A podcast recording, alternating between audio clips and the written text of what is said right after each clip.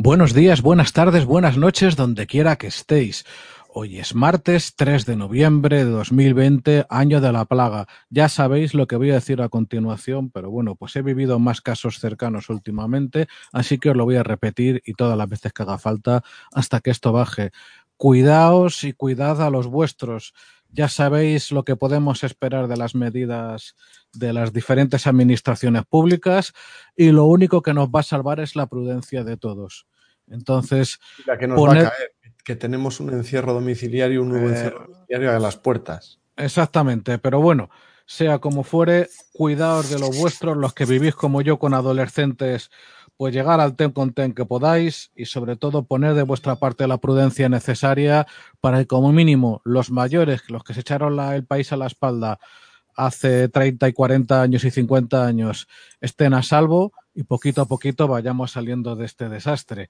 En fin, hoy tenemos un programa muy especial. El título es El US Army no sabe lo que quiere y el protagonista invitado es el coronel Francisco Fernández Mateos, Paco para los amigos. Es coronel de caballería en la reserva, ha mandado varias unidades acorazadas, eh, casi todos los casos de caballería. También ha sido profesor en, la academia y es autor en distintas revistas, empezando por Defensa Internacional del recientemente fallecido eh, Vicente Talón, que en paz descanse.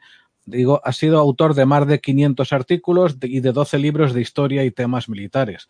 Así que muchísimas gracias por venir, Francisco. Buenas tardes, ¿cómo estás? Francisco, un placer de verdad, perdón, Paco, un placer de verdad tenerte aquí y me alegra muchísimo que por fin ya pudieses venir con nosotros y después de esas vacaciones tan, tan buenas por ahí por el sur y ahora ya en tu tierra. Vale, muchas gracias. Buenas tardes. Antes de nada quiero aclarar que el que ha muerto no fue Vicente Talón, gracias a Dios. Pues murió, no, no, murió el, de, el, de, el, director de Warhit, ¿eh? que, pero no es Vicente Talón, Vicente Talón, gracias a Dios, está vivo y coleando. Pues mira, gracias, gracias Paco, porque yo lo tenía en la cabeza como tantas cosas en mi menguante sesera traspapelada. Y mira, pues me alegro porque yo coincidí con, con Vicente Talón hace un par de años en el Museo del Aire en una visita y me quedó un gratísimo recuerdo de, de haber comido con él. Está, está, perfectamente disfrutando de unas buenas vacaciones Recién casado, prácticamente, se casó hace un año, el año pasado. Toma ya. Que, muy bien, muy a gusto y, muy contento. Y yo, por cierto, Paco, me vas a permitir que diga, además de lo que ya ha comentado Juan Luis, que para todos nuestros oyentes que no lo conozcáis todavía, que ya sería raro, pues también publica en revista Ejércitos, ya sabéis, nuestro medio hermano, que, que, Paco, Paco Fernández Mateos, es uno de los mayores expertos hispanos en español en carros de combate y blindados de todo tipo y que incluso yo, que ya sabéis que, soy gavioto, que tiendo mucho más a aviación de combate, pues tengo eh, varios especiales suyos de la, de la extinta revista Defensa y algunos otros. O sea que ya te decimos, Paco, que muchísimas gracias, un honor tenerte aquí y que te hayas animado a, a acompañarnos. encantado de estar con vosotros y con todos los que nos quieran oír. Muy bien, fenomenal. Pues mira, Alex, ya que estás, ¿cómo estás por el norte en esos días previos al presunto confinamiento que parece que nos va a caer, macho? Sí, tiene toda la pinta, hombre. Ya por lo pronto el resto, otros países cercanos de Europa, ¿no? Italia, Francia, Alemania, Reino Unido ya están confinados, pues aquí es que va a caer. Incluso alguna comunidad ya lo ha solicitado, ¿no? Como Asturias. Aquí por el norte, después de cuatro días impresionantes, de jueves a, a domingo, incluso lunes por la mañana, hemos tenido un sol increíble. O sea, este, este fin de semana he hecho como en verano. Yo he aprovechado para, entre comillas, despedirme por si acaso. He ido al monte y he estado aún con algún amigo. No grandes grupos ni nada de eso. Es pasear con algún amigo, alguna amiga así suelto o suelta. Y, y, bien, y, pero ahora ya ha empezado, ya se ha puesto gris y ha empezado a llover, que se agradece que sea entre semana y no el fin de. y en Salamanca me consta que, que andan bien por allí de momento, me refiero en cuanto a clima y, estos temas también. Eh, por lo demás, a ver, a ver qué pasa, porque yo apuesto porque si no es para el lunes 9, será para el lunes 16 de noviembre, pero que nos cae ya en España, vamos, lo veo cantado para intentar librar un poco, aparte de porque están subiendo los casos y subiendo la ocupación de las UCIs, de las camas de UCI, también aquí en el País Vasco, por ejemplo, eh, para intentar librar un poco las Navidades, que es otro periodo económico muy importante junto con el verano, ¿no? Ya sabemos todos lo que, lo que pasa, pero bueno, lo que has dicho, que cuidado, paciencia y para nuestros oyentes os decimos que aunque la, un nuevo confinamiento domiciliario no es deseable para nadie, especialmente desde, digamos, desde el punto de vista psicológico mental, pues ya estaréis frotando las manos viendo que os vamos a empezar a hacer más capítulos como pasó en marzo, abril, ¿no? Pero bueno, aprovechando ese, encierro, ¿no? Como entretenimiento, que también nos ayuda a nosotros. Así, es. gracias Juan Luis y ya digo, muchas gracias Paco por, por haber venido a estar con nosotros y gracias también Francisco por estar aquí. Eso, eso. ¿Cómo estamos, Francisco? Pues aquí con la espada de Damocles esperando el Consejo de la Junta a ver si nos mantiene el semiarresto que tenemos, lo levanta o lo pone todavía más duro. Porque tenemos cerradas las todas las capitales de provincia y las principales ciudades. No podemos pasar ni entrar ni salir, salvo que se vaya a estudiar o a trabajar. Y eh, a ver si no toman mayores medidas, porque aunque estamos en una situación un poquito peor que la del mes de marzo, pues comparado de cómo están por ahí fuera, pues no hay color. Pero aquí ya empieza a ser una cifra que preocupa, sobre todo más por el colapso de los hospitales que por el número de infectados que aunque va creciendo, la gente que va siendo necesario hospitalizar, pues no es tanta como puede estar sucediendo en otros sitios. Y entonces ya te digo, a ver qué nos sorprenden a lo largo de la tarde, si esto nos lo dejan un poco más blando o nos arrean otra bofetada. Pero bueno, también toca. Iba a decir que aquí en País Vasco también tenemos el, el, entre comillas, confinamiento municipal, ¿no? De solo pasar a municipio adyacente o colindante para compras o algo así, pero no sales de tu municipio salvo para, para trabajar. Por cierto, de Paco, que el que tristemente falleció fue el director de la revista War Hit, fue Fernando Cuen. Sí, sí, efectivamente. Eso es. Murió y se quedó la revista. De hecho, la revista, ya que yo sepa, ya no se está publicando. Claro, claro. Pues por aquí en Madrid, como ya sabéis más de uno de los oyentes, bueno, pues la cosa parece de momento estancada. O sea, yo, por ejemplo, vivo a 10 metros, pero estoy en la parte buena de una de las zonas de confinamiento eh, sanitario, que es como que han dividido Madrid y otros municipios en trocitos correspondientes al ambulatorio, cosa que nadie entiende, porque yo cruzo mi plaza, yo estoy en zona buena, pero presuntamente la gente que está en la zona mala no puede cruzar a mi zona. Es como haber hecho unos bantustanes rarísimos que nadie respeta. Pero bueno, eh, ya pasó el tiempo en el cual pequeñas bandas de infraseres absurdos hacían botellones en mi barrio, eso ha dejado de ocurrir. Y bueno, pues yo qué sé, vigilando y esperando los que tenemos familiares ya con edad, que no les pille y a costa de eso, pues apenas ven a sus nietos y eso, pero bueno, es la que nos ha caído. En fin, ya dicho todo esto, yo creo que ya va siendo hora de empezar con el plato fuerte.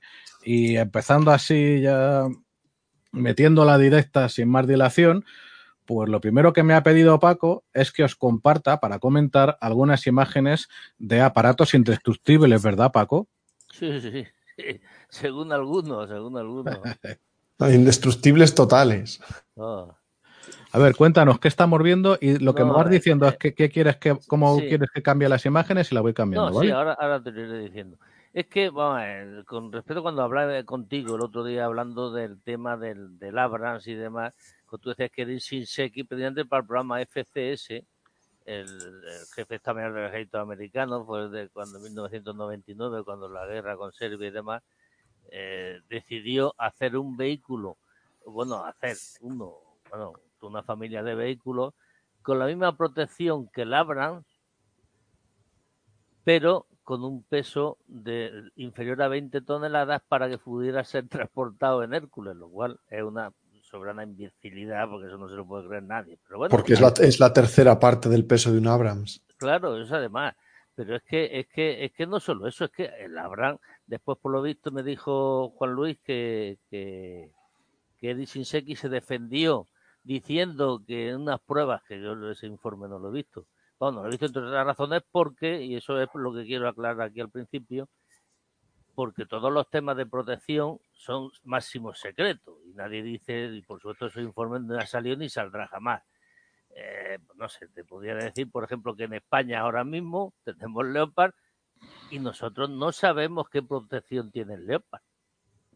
O sea, el ejército español, hombre, me imagino que a alto nivel habrá en alguna caja fuerte un ese de, de, de, secreto OTAN, de una sala de esta OTAN y tal, que estará lo que sea, que la habrán visto tres personas, pero la mayoría no tenemos ni puñetera idea qué es lo que lleva la protección, los, los módulos de coraza eh, de, de, Labra, o sea, del Labra, del Leopardo.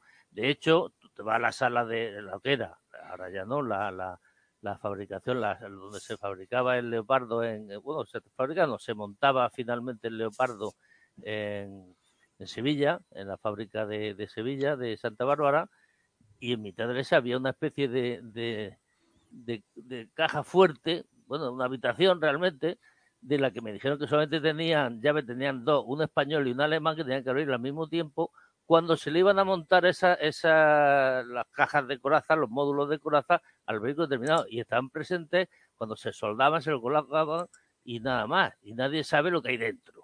Es decir, que si hubieran querido meternos, yo qué sé, algodón, llevarían algodón. No lo sé lo que llevan. Claro, pero a, como, como, bien dices, claro, así debe ser esa confidencialidad por protección de, claro, de, de nuestros soldados. Efectivamente, con el con el este con el Centauro en, en Bolzano nos pasó exactamente igual. Solamente se pudo entrar uno que llevaba autorización nota del ejército y tal, y entró. Yo como jefe de programa y lo demás no pudimos entrar a ver nada, absolutamente, ¿no? Toma ya. Era la, la protección. Es que eso claro, así. porque por cierto, eh, bueno, yo sí quería comentar de lo que estuvimos hablando ya en los meses anteriores y también ayer en la prueba previa que además tú, para nuestros oyentes que lo sepan, quien, quien no lo supiera, que tú has estado, eh, has tenido que ver en cierto modo, en cierto grado, en programas como por ejemplo el Pizarro, el Centauro o el del blindado Lince para España. Sí, sí, bueno, he estado metido en todas esas historias. Eh, porque es un tema que me ha gustado siempre y entonces cuando, cuando estaba en la brigada de caballería, ya inexistente por cierto, pues hice todas las pruebas de material como, que, había que hacer allí, pues la, me la encargaron a mí siempre, ¿no? Y después estaba mandando cinco años el programa Pizarro y Centauro, que las dos cosas, y, también estuve, fui el primer jefe de, bueno, jefe que tampoco se hizo al final, del, del VCR, del 8x8, que entonces el VCR, eh, y estuvimos, pero bueno, hasta que se, se lo cargaron porque no salió eh, seleccionada Santa Bárbara, por cierto. Y, eh, si a alguien le pica, pues lo siento mucho, pero la puñetera realidad. Bueno. Oye, te animamos a venir a futuro a hablarnos de, de ello y de otros temas, ¿eh? que también todo eso es muy interesante. No te bueno, preocupes, bueno, que bueno. será por programas y por horas. Sí, se, se, pueden hablar muchas cosas y desgraciadamente pues estamos en donde estamos. Pero bueno, Santa Bárbara pues hace su papel y se lleva todo lo que puede. Que por cierto, ahora hablando de estos programas veremos que tampoco es tanto. Aquí nos quejamos de que es muy cara Santa Bárbara y tal, y ahora vemos que los programas americanos son infinitamente muchísimo, muchísimo más caros, ¿no? Y han sacado lo mismo, no, menos todavía que nosotros. Pero bueno, eso ahora lo, iremos viendo. Eso es, sí, lo que decíamos también ayer es verdad de que es ver, hay que criticar, hay que ser críticos, críticos constructivos, pero también darse cuenta de que no, ni mucho no, menos sí. es un defecto solo de España, que en otros países pasa lo mismo y peor. Por, por, supuesto, por supuesto, no hay que exagerar. Aquí Sandra ahora ha hecho lo que ha hecho, pero también es cierto que el programa del Pizarro, ahora veremos, el programa del Pizarro en total han sido 800 y pico millones de euros, que yo creo que ha sido, podría haber sido mucho, porque es mucho más barato. De hecho, al principio eran 700. Pero es que no me quiero meter en eso porque no me voy a liar, porque el Pizarro es mi. Eh, como mi, como mi niño pequeño, que digo yo, ¿no? Pero vamos, eso ya otro día le podemos dedicar también algo de tiempo al Pizarro. Bueno, seguimos entonces con lo que hablamos. El tema de la protección, lo que decía yo al principio, eh, aquí mucha gente se piensa que es que puede haber vehículos. Es imposible hacer ningún vehículo total, protegido contra todo tipo de, de amenazas. Este que vemos aquí, el Abran este, este se ve que, que ha sido, ha, habido una explosión de un IED, o de, de un explosivo improvisado, a lo mejor eran 20, 30 kilos, porque ahí se ve el socavón que se ha metido el carro entero ahí al socavón y ha saltado la torre, ha saltado todo, porque seguramente pues serían esos 20, 30 kilos de explosivo perfectamente. Con lo cual, decirme a ver quién es listo que hace un, un, un, un vehículo de 20 toneladas que aguante esa explosión. 20 toneladas habría salido volando 20 metros para allá. Pero bueno, pues eso son las historias de Lenny Shinseki y, su, y sus asesores especiales. Bueno, ahora Empiezo a la- sospechar que a ese señor no te cae muy bien. Pues más bien, no, no es que no me caiga bien, es que de- lo que lo que tengo claro es que de carro y blindado no tiene ni puñetera idea, o no tenía, vamos, cuando estaba. Entonces, ahora, si ponme la página 20, digo la foto 20 de, de la esta, y ahora vaya, vamos a ver este el que yo decía, el de cojones, ¿eh? ¿veis? Esta, esta foto, esta foto es de un que pone aquí cojones, ¿eh? no sé si se ve bien en el cañón. Qué Eso- bueno. Exactamente. Perdona, di- disculpa la interrupción, Paco. Es que Sí. parte de nuestros oyentes no van a ver la imagen y tenemos que describírsela. Lo que se ve Ah, bueno, son a cuatro carristas encima de un Abrams echando agua y lo que pueden porque la trasera de la torre está echando, está echando fuego y en la caña del cañón pone cojones. Eh. exactamente. El AE con Supongo que- EH, ¿eh? tal cual. Eh, Cojón, EH, eh, cojones, no E. bien. y además sin, sin la S, el cojones, en, en singular, no sé, bueno, a ver, son, me imagino que serían pues hispanoparlantes los, los tripulantes. Y bueno, esta foto, eh, bueno, realmente es una colección, lo que pasa que por, eh, fue un DVD, un CD que me dio IDB, que fue un, periodista muy importante, bueno, muy importante, era realmente un legionario francés que se salió del ejército y estuvo trabajando pa- para una revista Ride, una revista francesa, mucho tiempo de fotógrafa. Me hacía muy buenas fotos. Por cierto, yo una vez le pregunté que por qué- cómo que hacía tan buenas fotos y me dice, bueno, como ahora es gratis, hago miles y si de cada 100 mm, eh, pues puedo utilizar tres, pues, pues mejor.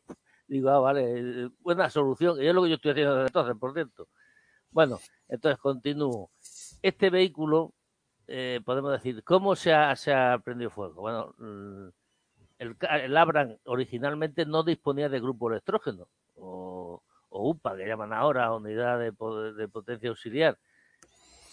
Entonces, ¿qué hicieron? Pu- pa- para ponérselo como dentro del carro no había sitio, lo pusieron en la parte trasera de la torre, a la izquierda, a la izquierda, pero por exteriormente. Entonces, este no es que lo no es que lo, lo- destruyeran con un cañón de 120 ni de 105, ni- no, no. Destruyeron con una con un con una ametralladora seguramente de 762 con tan mala pata que el impacto le dio en un tubo de, de- carburante, de, combustible, de gasoil, empezó a chorrear, no se dieron cuenta, se le metió por las rendijas del motor y salió ardiendo. Entonces, estos estuvieron intentando apagarlo, no fueron capaces. Hay varias fotos más donde se ve todo el proceso. Eh, y si pasa ahora a la siguiente, y lo iremos viendo, en la siguiente foto, ¿Qué número es? la 7, la, la 20, 20, esta, esta de ahí. Bueno, ahí se ve. Mira, el, esa, ese vehículo, cuando los americanos lo abandonaron y se largaron sin tiempo porque iban, iban con prisa, o sea, iban perseguidos por tropas iraquíes. Entonces salieron de allí como pudieron y dejaron el vehículo intacto con todo el armamento y con todo. Incluso si os fijáis aquí, no sé en la siguiente foto, en otra se ve que lleva aquí una V de remolque. En este- no, esta, esta, ahí se ve. La, la V de remolque. Esta V de remolque se puso delante, la pusieron los iraquíes con un Bren, un carro de, de un T-72 de, de recuperación, e intentaron llevárselo, pero no pudieron con el peso. El vehículo no pudo con el peso del Abram y se quedó allí. Entonces, bueno, de hecho eso le pasó también en el estreno de los Armata, de los carros Armata rusos. Sí, En el, en el desfile se les paró un carro, Sí. mandaron a un T-72 de recuperación y fue incapaz tampoco de moverlo. Han hecho una armata de recuperación para poderlo recuperar. Eh, o sea que a este les pasó lo mismo. Y después los americanos, y ahora pon la otra foto, la siguiente o la anterior, no sé si estarán las dos que estaban juntas todas. A ver, A ver, dime. La ¿Esta? No, la anterior, anterior, dos, dos para atrás, al revés. Ahí, ahí, ahí. Bueno, aquí se ve, mirar. Aquí delante, en la, en la parte delantera, se ve un agujero, bueno, un círculo pequeño, negro, Sí. y a la izquierda, a mitad de la torre, también se ve otro. Bueno, esto fue que cuando los americanos vieron que podía caer en manos de los, de los iraquíes, y bueno, que de hecho ya había caído en manos de ellos. Entonces, con un avión, una 10 americano, le, dieron tres misiles Maverick y lo hicieron y salió ardiendo y bueno, lo, destrozaron. ¿eh? esos son los impactos de los misiles que, por supuesto, atravesaron la coraza. Porque estamos hablando de que misiles, que, que ya no es, no es un misil pequeño de los que utiliza infantería, esos son misiles de aviación, misiles mucho más grandes, incluso, eh, y ya ahí nos metemos, que es lo que veremos después, las otras dos fotos que hay, ponme alguna, del, del, estaban al final, el LOSAT.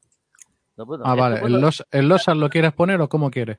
Sí, sí, pero un momento, antes de esto ya que lo estamos viendo ahí, este carro se ve que ha ardido entero, el otro que está en la torre separada, cuando vemos, y eso lo vemos mucho, sobre todo los carros rusos, todos, sea, los, los T-72, T-64, T-80, muchos explotan y saltan a hacer puñetas. ¿Por qué? Pues porque como llevan todo el cargador con la munición debajo, cuando reciben un impacto, lo normal es que las municiones de abajo se prendan y revienten y entonces la torre sale desprendida. Pues aquí exactamente igual. Esto habrá sido, no creo que la torre que lleva en la, en la, Santa, en la Santa Bárbara, es decir, en el bulbo de la torre, de, sí, la bulbo de la torre, porque lleva unas planchas de separación para que no pase eso, para que no, la explosión salga hacia afuera, hacia el techo y no, y no reviente el carro, pero en este caso seguramente habrán sido, los, porque ahora también lleva dentro de la torre, lleva seis o siete eh, proyectiles de uso inmediato, granadas de uso inmediato, que si esa han, recibido el, fuego y se, y se han prendido, pues claro, ha reventado y salta toda de buena.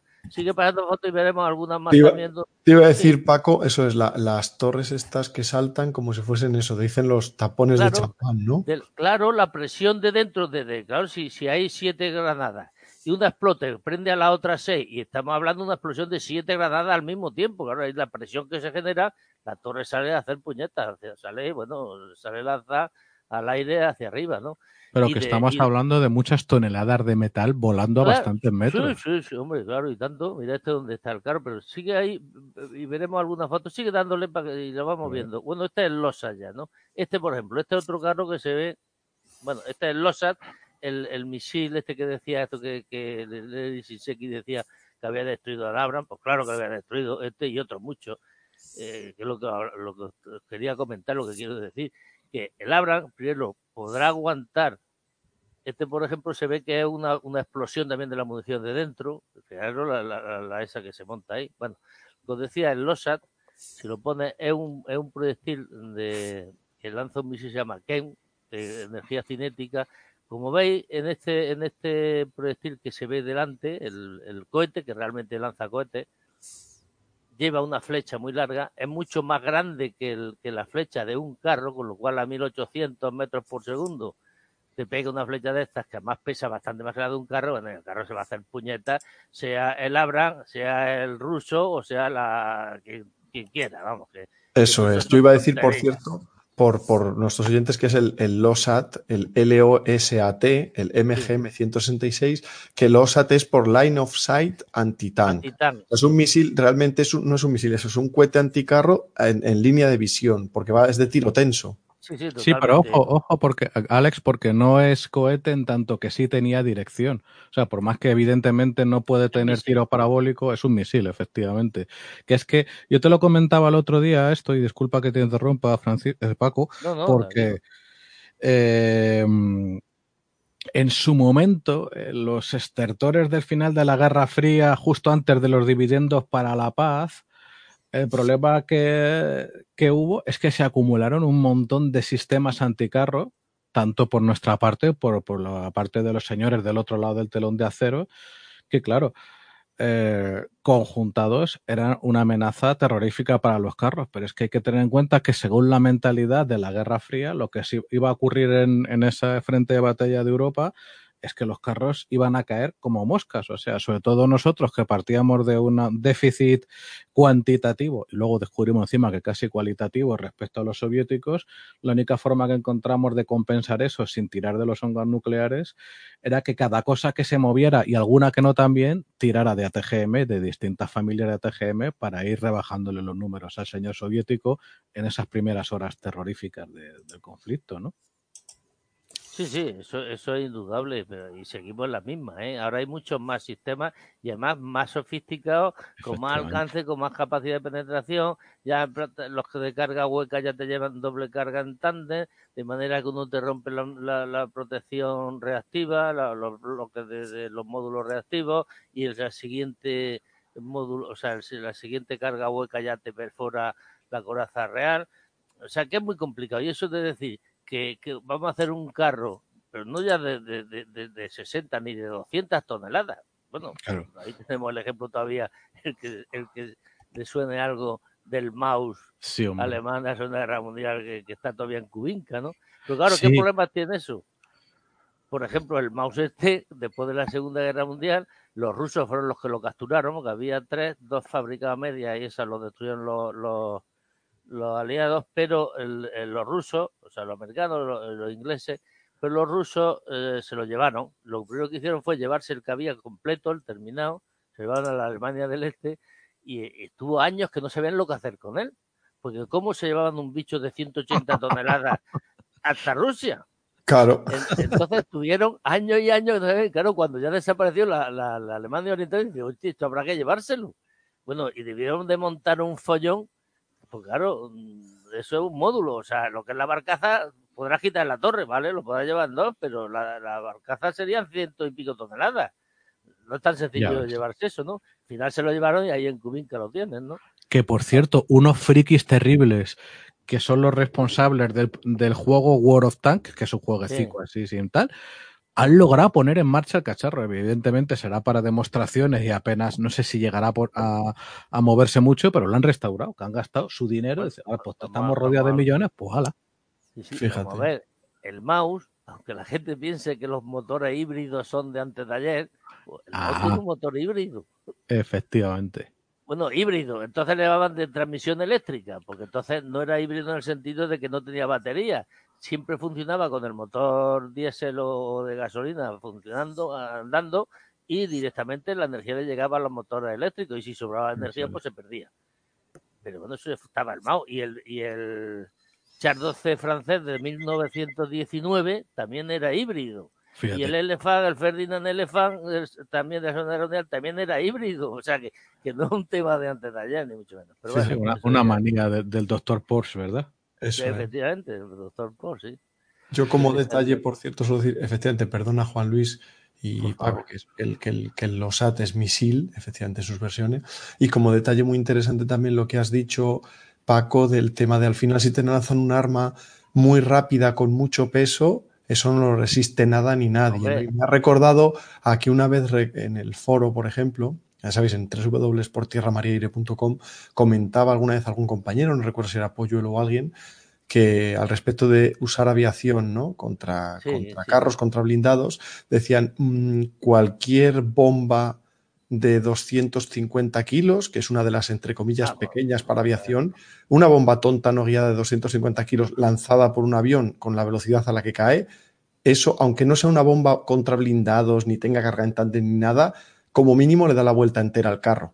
Y dices que al final algo que pesa mucho y que va muy rápido es letal, ¿no? No la idea esa que tenemos de misiles hiper sofisticados que los carros pueden llegar a aguantar y es lo que dices tú, es, es desmitificar un poco eso, ¿no? Pero, pero ojo, no solo eso, yo voy más lejos todavía. Ahora mismo probablemente dicen ellos que yo no me lo acabo de creer, que frontalmente aguantan los proyectiles de 120 milímetros, no de, los, fle- los flechas, vamos.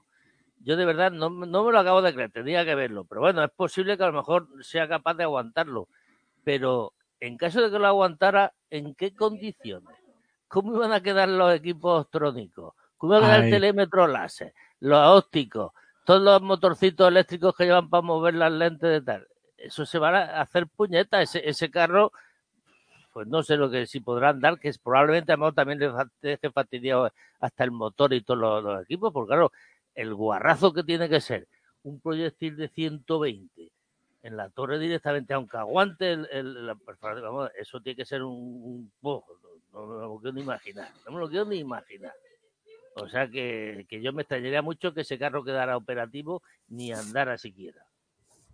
Pero bueno, eso habría que probarlo. Yo de luego no estoy dispuesto a probarlo. Hombre, yo iba a decir ahora, ya que nombrasteis la bomba de 250 kilos, decir que en la Segunda Guerra Mundial, en la batalla de Guadalcanal y las sucesivas que hubo en las islas de Santa Cruz, con tres bombas de 250 kilos le dieron la vuelta a un portaaviones japonés y a otro norteamericano. Ya ves. Sí, sí. Y, no, ahí, y, esos no son 60 toneladas. Pero, ¿eh? pero es que tú imagínate que ah, yo no soy químico, ni físico, ni nada parecido, pero lo que está claro que dice la energía igual medio de la masa por la velocidad al cuadrado. La velocidad ya prácticamente está casi al límite, porque el límite de, de, de, un proyectil flecha, bueno, con munición normal, o sea, con munición con, con pólvora, está en unos 2.100 metros por segundo o algo así. Pero bueno, da igual, esto está un poco por debajo, pero 1.800 metros por segundo. Eso es una barbaridad. Una velocidad de la repera. Y, pero claro, este cacharro, lo que pasa que aquí no se ve bien esta perspectiva, parece que el, proyectil es como la granada de un carro. Eso nada, este es como el doble, más del doble que la granada de un carro. Exactamente. en el otro que se ve la flecha, esa flecha es mucho más gorda y mucho más larga que la de un carro. Quiere decir que tiene una masa, si la, la proyectil de un carro son 2 o 3 kilos, pues este igual son 6 o 7 kilos. A 1800 metros por segundo, eso tiene que pegar. Tal, tal, uf, yo no, no, sé. Vamos, si le pega un vehículo ligero, lo manda a la luna, vamos. Y, y a un vamos, carro, pues, ves esto y sales corriendo. Hombre, lo, lo, este al final, no se lo, el, el Losa, por cierto, lo, lo abandonaron porque sería muy caro, ¿no? pero pero el, el Maverick, por ejemplo, que lo tiene aviación, que fue el que destruyó ese, los tres Mavericks que le metieron, y se ve perfectamente el agujero que lo penetraron, pero vamos, como si fuera mantequilla, ¿eh? Pues eso, vamos, el Maverick también es un misil más grande que los normal, no es el de infantería que lo llevas por un peso con un peso pequeño, ¿no? Son misiles mucho más pesados. Por cierto, la, la única diferencia entre un cohete y un misil es que el misil es un cohete con sistema de guía, punto. No, no hay que complicarse más la vida. Si tiene sistema de guía, es misil siendo también la, la, la, propulsión cohete. Y ya está, eso es un misil. Efectivamente, de hecho yo insisto muchas veces, ahora se ha puesto de moda eh, los, por ejemplo, los cohetes típicos de, de helicópteros, ¿no? De combate. Sí, eh, sí. A esos cohetes les ponen guía semiactiva láser y, lo, y en vez de llamarlos misiles, los llaman cohetes guiados. Y dices, vamos a ver, un cohete con cabeza de combate guiado es un misil. Sí, sí, sí, no está claro. Eh, otra cosa es la munición de guía terminal que llaman, que es de una guía en la última fase solo, no es guía todo el rato, solo tiene en la última fase, y segundo, no tiene propulsión cohete. Es que cae y entonces conforme cae se va guiando con unas aletas, pero ya está, no es cohete, lo que es no misil, es munición de guía terminal. Y entonces este, pues yo creo que por eso lo llaman de guía terminal, pero realmente, efectivamente, si es un cohete con guía, es misil, eso está clarísimo. En fin, bueno, pues seguimos entonces, ya empezamos con el FCS, con, bueno, con los programas americanos. Pues como decía antes, el, el Eddie Shinseki, este después de 1999, cuando la guerra de tal, decidió que nada, que, bueno, realmente mentira lo que dicen, dice, decidió que había que hacer un sistema moderno que sustituyera a los equipos más pesados y dejar solamente fuerzas ligeras, es con un par de narices, o sea, el tío dice, no, el gueto va a ser solo con fuerzas ligeras las fuerzas pesadas fuera. Vamos a hacer unas fuerzas medias, no, no ligeras, mejor dicho medias. Ni fuerzas ligeras que no sirven para nada, decía el tío, ni fuerzas pesadas que son un incordio y eso no, no, porque además pesa mucho, no se puede transportar, un desastre. O sea, fuerzas medias. Y vamos a hacer una brigada de, de interina, ¿no? Que fueron la brigada Striker. Y además es lo que decía, que los vehículos puedan ser transportados en Hércules. Claro, eh, no contó porque, por ejemplo, para transportar una brigada Striker esta, cuando terminaron la brigada esta, que eran eh, casi mil vehículos, pues solamente necesitaban 80 viajes de, de, de aviones de Hércules. 80 o 50 de Galaxy. Entonces, dime vosotros si tenéis que desplegar ahora tres brigadas, porque estáis tres años dando vueltas con los, con los Hércules por ahí, o cómo es eso. Es lo que tú nos decías, además, lo que tú nos decías ayer de que el Hércules, con, llevando dentro Esto, un claro. blindado de, una, de 20 toneladas, ya tiene, está muy limitado, por 20 toneladas para el Hércules ya es muchísimo. Sí, es verdad, y, y tanto que mucho. Tiene muy limitado el este y tendríamos que estar, hombre, hay algunos que están preparados, pero no todos, Claro. para irlo Claro. repostando en vuelo, pero eh, es un número que no es tan sencillo. Entonces, bueno, pero aparte de eso, eh, entonces se empeñó en que el ejército no podía quedarse atrás, porque el patatico, en fin, la historia. Y La única solución que lo veía era ir a un programa, a un sistema de sistemas, que fue como se llamó de realmente, que era el. FCS, ¿no? El sistema de combate futuro, eh, el FCS, que era llamado también sistema de sistemas. Y era realmente, os decían que era 18 más 1 más 1. 18 sistemas más uno que eran las redes, que fue el, uno de los problemas básicos, las redes, y el hombre o el soldado. Para empezar, mm, sí, bueno, bien, eh, decía que esto tenía que hacerse así, porque será la única forma de, poder dominar el espectro del futuro, de toda esta historia. Pero claro, eh, la realidad no era esa. La realidad era que el ejército de tierra, el US Army, no tenía vehículos para hacer un despliegue rápido. Se vio que en Irak y tal, no, tardaron un montón en, llevar a, acumular, ¿cuántos meses se tiran allá acumulando material? La tira de meses hasta que hasta que pudieron invadir ¿no? Pero el problema era que no podían usarme, pero sin embargo sí tenía más capacidad los marines. Y entonces su problema es que temía que los marines cogieran más fuerza dentro de, de las Fuerzas Armadas del Ministerio de Defensa americano. Y entonces yo lo que querían era, no, es volverse a poner por encima de los marines que ya tenían el LAV 25, que era ya un vehículo antiguo, pero bueno, ellos lo desplegaban con mucha más rapidez y tal. Y entonces fue por, pues esa fue la historia por la que quiso montar este. Bueno, pues entonces, eh, como decía, al final ya decidieron esto y estuvieron un tiempo, eh, ya te digo, había, bueno, hubo un presupuesto inicial de 159 mil millones de dólares. una minucia, una minucia. El chocolate del loro, vamos, que se dice. Sí. Vamos, lo mismo que nos vamos a gastar con el dragón, más o menos. Pues sí, más o menos, sí, más o menos. Bueno, y entonces esto, por ejemplo, contaba, eh, así eh, rápidamente. Conjunto de sensores autónomos que los metías por las casas donde y te iban avisando de todo. Eh, misiles y municiones inteligentes pues eran dos tipos de municiones, uno que era una especie de misil y otro unas municiones que eran inteligentes y hacían maravilla las municiones. Después, cuatro UAV de, para, eh, era sección, compañía, batallón y unidad de acción, que era la brigada, que ellos habían decidido de cuatro UAV, que al final se redujeron en dos, no, se redujeron, sí, en dos, en, el uno, del uno, el uno era el pequeño, el dos era uno un poco más grande, el tres era un poco más grande, y el 4 ya era el UAV más grande que era para, para, para unidad de acción obligada, como decía. Tres modelos de UGV, o sea, robots terrestres, que era como los UV, pero terrestres.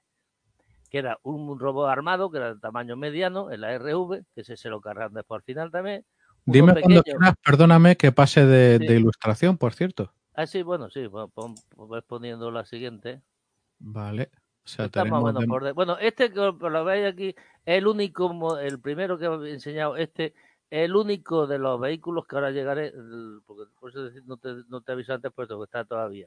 Es uno de los ocho vehículos que se iban a del, del de, de, vehículos acorazados del programa del, del, del FCS que bueno, que veas entonces espérate un momentillo y ahora, ahora, sí, sí, no, no, no, o sea, tú, me dices simplemente lo que tú y lo vamos moviendo. Lo, lo, UGV hemos quedado, el, el, el, vehículo, el robot armado, la RV se llamaba, el mediano, el pequeño, que era como estos pequeñajos que hemos visto que ya se usó mucho en Afganistán para meterse en las cuevas, reconocer y demás, y después el más grande ya, el mule que llaman, que ahora veremos uno que es muy curioso, porque la mayoría son de ruedas o de cadenas, y también hubo alguno de que, es una mula con cuatro patas y todo, pero bueno, yo la he visto funcionando y funciona por lo visto.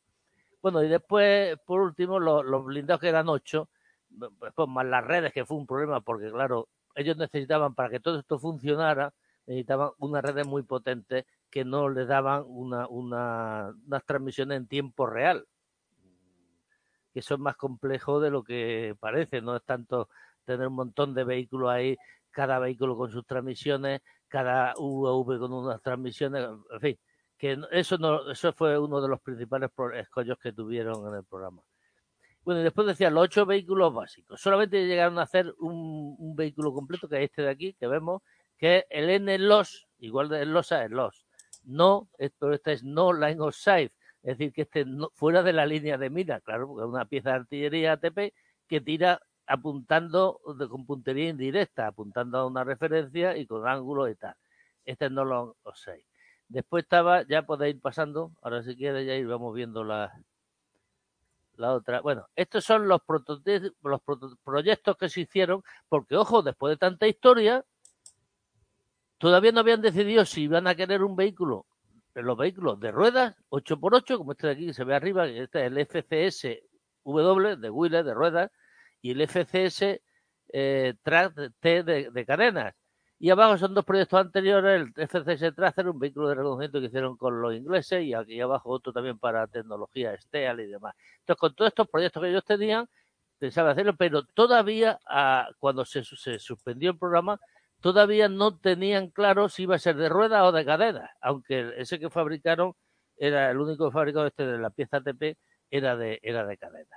Vamos Ahí, si, me permites, Paco, hay un detalle, es que fíjate, eh, para mí, una de las primeras cosas que pude monitorizar en detalle, para mí fue el salto, el programa FCS casi fue el salto de mis viejas revistas de papel de los años 80 y 90 a Internet, cuando ya empiezan a publicarse estas cosas y en la web pioneras de la época lo podías ir siguiendo. Y yo recuerdo que me llamaba la atención y que desde mi nula idea del tema, al no ser profesional, yo me chinaba muchísimo porque no lo entendía, era cómo me están contando estos señores que van a sustituir el tonelaje de un MBT por un tercio o algo más de un tercio del peso porque decían que eh, la diferencia iba a ser el, eh, em, la conciencia situacional y la agilidad.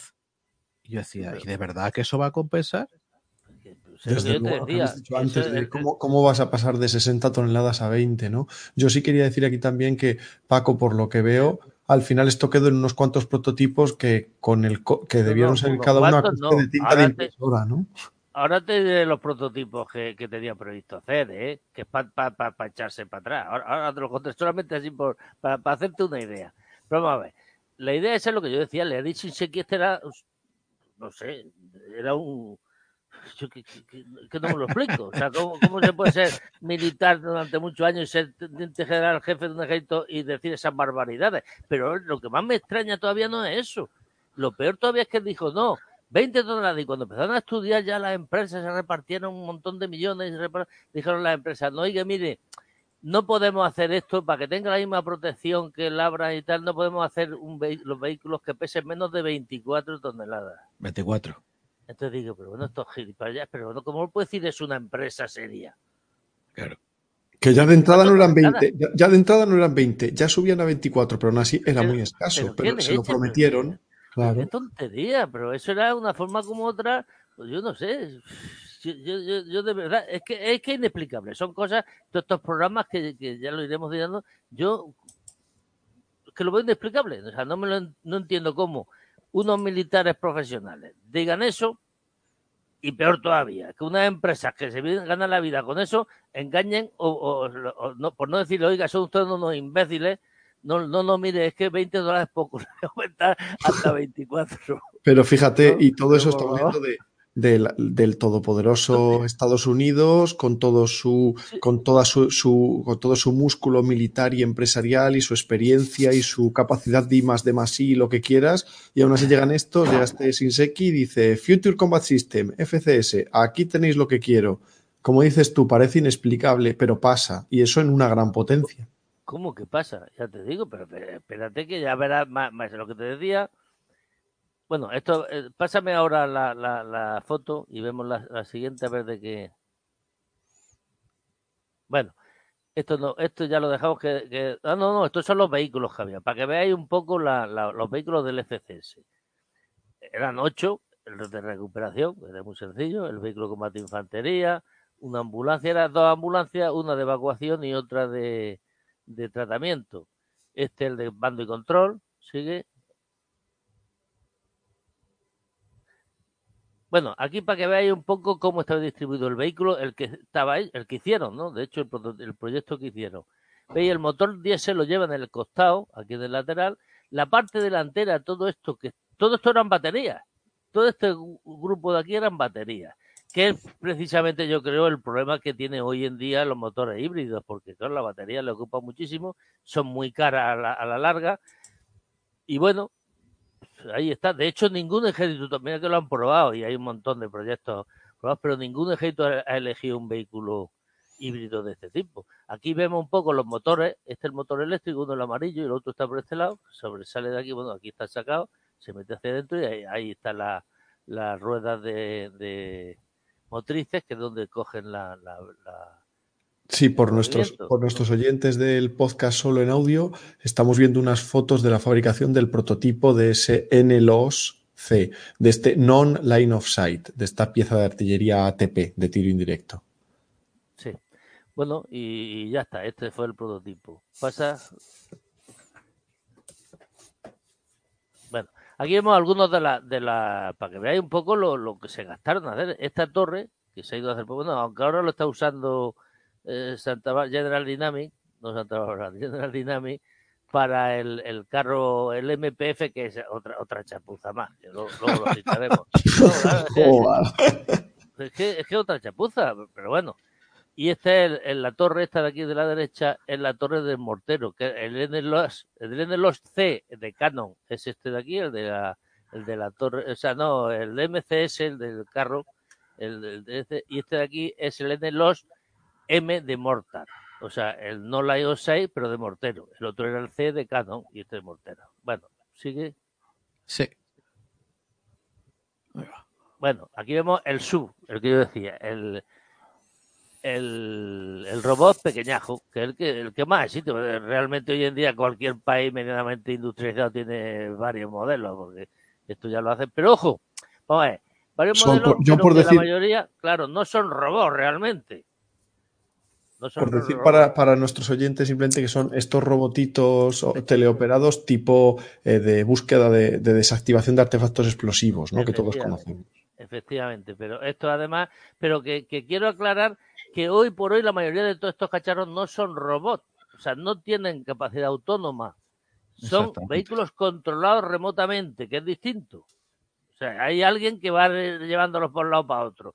Que este es el problema que tenían y uno de los que no pudieron solucionar en su momento y ahora ya cada día está más avanzado, pues ya lo vemos, los mismos coches civiles se está eh, implementando, luego es cuestión de tiempo de que esto al final se acabe solucionando, pero claro, mientras un UAV tiene más fácil, pues tú le das un, un y el UAV elige para dónde va, para izquierda derecha, pues no tiene obstáculos. Pero claro, un cacharro de estos lo manda, por muchos obstáculos que le ponga, al final siempre puede encontrarse algún imprevisto y se choca contra un árbol o se cae por un precipicio o se mete en una zanja, ¿no? Entonces es más complicado y por eso llevan bastante más retraso los, los UGV, los vehículos terrestres. Bueno, sigue. Bueno, estos ya son los mules, la, la, el vehículo más... Al final se cargaron, como he dicho, el ARV, el, el robot mediano, que son los, los que iban a ser armados, y entonces se hicieron con las mules, aquí se ve, eh, bueno, hay una de, de cadenas y otras de, tres, de seis ruedas, que una va, una va con armamento, o sea, armada, el vehículo armado, otro logístico, que veis aquí que lleva unas petacas de agua, de gasolina, y otro antiminas, ¿no? Que lleva con un detector de minas para limpieza de minas. ¿Sigue? Sí, de hecho, eh, ahora mismo, perdóname, bueno, se me ha olvidado el, el nombre que ahora mismo quieren tomar en la categoría de los de los UGV de 10 toneladas, pero yo Ah. me atrevería a decir que estos vehículos, no exacta, no tiene por qué ser 10 toneladas, pero que ya es un vehículo que supera con mucho la tonelada y media de otra categoría, directamente es que eran un fantástica, un conjunto de fantásticas presentaciones en PowerPoint, pero que estaban muy adelantados a su tiempo o eran prematuros, por lo que has explicado de la falta de autonomía, pero también por otros temas, porque es que ahora, claro, a nadie se extraña que tenemos eh, baterías de litio extremadamente maduras y a precios comparablemente competitivos hasta el punto de que un vehículo híbrido enchufable no te vale 200.000 euros pero estamos hablando de mediados, finales de los 90, principios de este siglo, Claro, que la batería tenía menos densidad de carga, era muchísimo más cara, había que protegerla mucho más, pero claro, esto no es para que la señora María haga la compra a 10 kilómetros, es que esto le va a diñar el adversario y el litio tiene muy mala folla cuando le Sí, con un poquito de energía cinética. sí, sí, por supuesto, por supuesto. Y ahora mismo, bueno, se va mejorando, pero claro, poco a poco, porque esto va lento, encima muy caro, el mantenimiento de estos cacharros pues tiene que ser muy caro también, eh, que no es tan sencillo, ¿no? Sí que Claro, la siguiente que ahora veremos ahí Pero un... fíjate, perdóname que me querría detener en esto, porque es que ahora mismo General Dynamics, Textron, a ver, si lo digo de memoria, ¿vale? Pero General eh, Dynamics, Textron, está... Eh, Milrem, la empresa esta Estonia que está teniendo Sí, tanta sí, sí, hay varias. Ese tiene bastante, sí. y Ural, nombre impronunciable ruso, Uralbazgod o como se diga, sí. es la- exactamente. ahora es cuando están lanzando productos al mercado, pero perdona Paco, 20 o 25 años después de esto. Es que estas Claro, no, no. imágenes eran las que varían los eso, renders ordenados. ese, fue el, ese fue el problema del FCS, que Claro. estaba por delante mucho, eh, la tecnología no estaba a su alcance, o sea, estaba muy por delante de lo que ellos querían. Eso Pásame, es. si ahora se verán algunos más, pásame la foto y verás a ver. Mira, estos por ejemplo son otros. Estos son los de medio, de medio calibre. Y fíjate, este de aquí a la derecha abajo se ve uno que va remolcando a un camión. Exactamente. Ese sí es autónomo. O sea, pero claro, ojo, va remolcando un camión por una carretera en la que tú le metes los datos. Es decir, que puede ir a hacer, pero como se encuentra una zanja ahí se queda. Claro, claro. Es que eso ha tenido que surgir ahora los DARPA Challenge para meterse en las principales industrias del sector, un montón de, de dinero por medio, para que ni siquiera seguir un camino con ciertas garantías de éxito, empleando LIDAR y, y un montón de Sí, bueno, sensorización, sí, sí, sí. pueda tirar para adelante, claro, claro. Eso es bueno y de hecho con lo que trabajas tú también, ¿no, Juan Luis? Con toda esta parte de inteligencia artificial, machine learning para reconocimiento de imagen, ¿no? Sí, sí, que todo esto. algo- que es que precisamente esta gente, es, es que mm, a lo mejor eh, insistir eh, ya está de más, pero estaban soñando y además yo creo, aquí Francisco, me perdón Paco, me gustaría que me dijeras si estás de acuerdo o no, creo que tenían la visión en parte muy correcta, pero no tenían los medios para desarrollarla, era como un rollo de los nazis a final de la Segunda Guerra Mundial Sí, con las sí. Vanderwaffen esas, pero que no Sí, había la tecnología. Sí, sí, el problema fue ese, que, que, se- que fueron por delante de su tiempo, entonces no pudieron solucionar los problemas que se le presentaron. Lo que decía yo de las redes y tal, que se, ahora con el 5G está salvo, a lo mejor se mejora más todavía, pero si, si lo estamos viendo con los vehículos, los vehículos estos sin conductor civiles, que están teniendo accidentes cada dos por tres, ¿por qué? Porque todavía no están, no están suficientemente avanzados, ¿no? Pero bueno, segui- seguimos a ver, a ver qué más Claro. por. Eso es. Mira, este, por ejemplo, es un lanzamisiles, lanzamisiles contra carro. eh, en este caso está lanzando un Javelin. Y había otro, para este muy parecido a este, también pequeño, el ARV, que se cargaron al final y lo, lo sustituyeron por, también por otros mules. Había otro con el- un misil que llamaron CK, CKEM. CKEM. Eh, El Kem- Quilicua, que era el, él es Exactamente. descendiente de Losat. eso Claro, es. el KEM era el Kinetic Energy Missile, misil de energía cinética, que era el del LOSAT.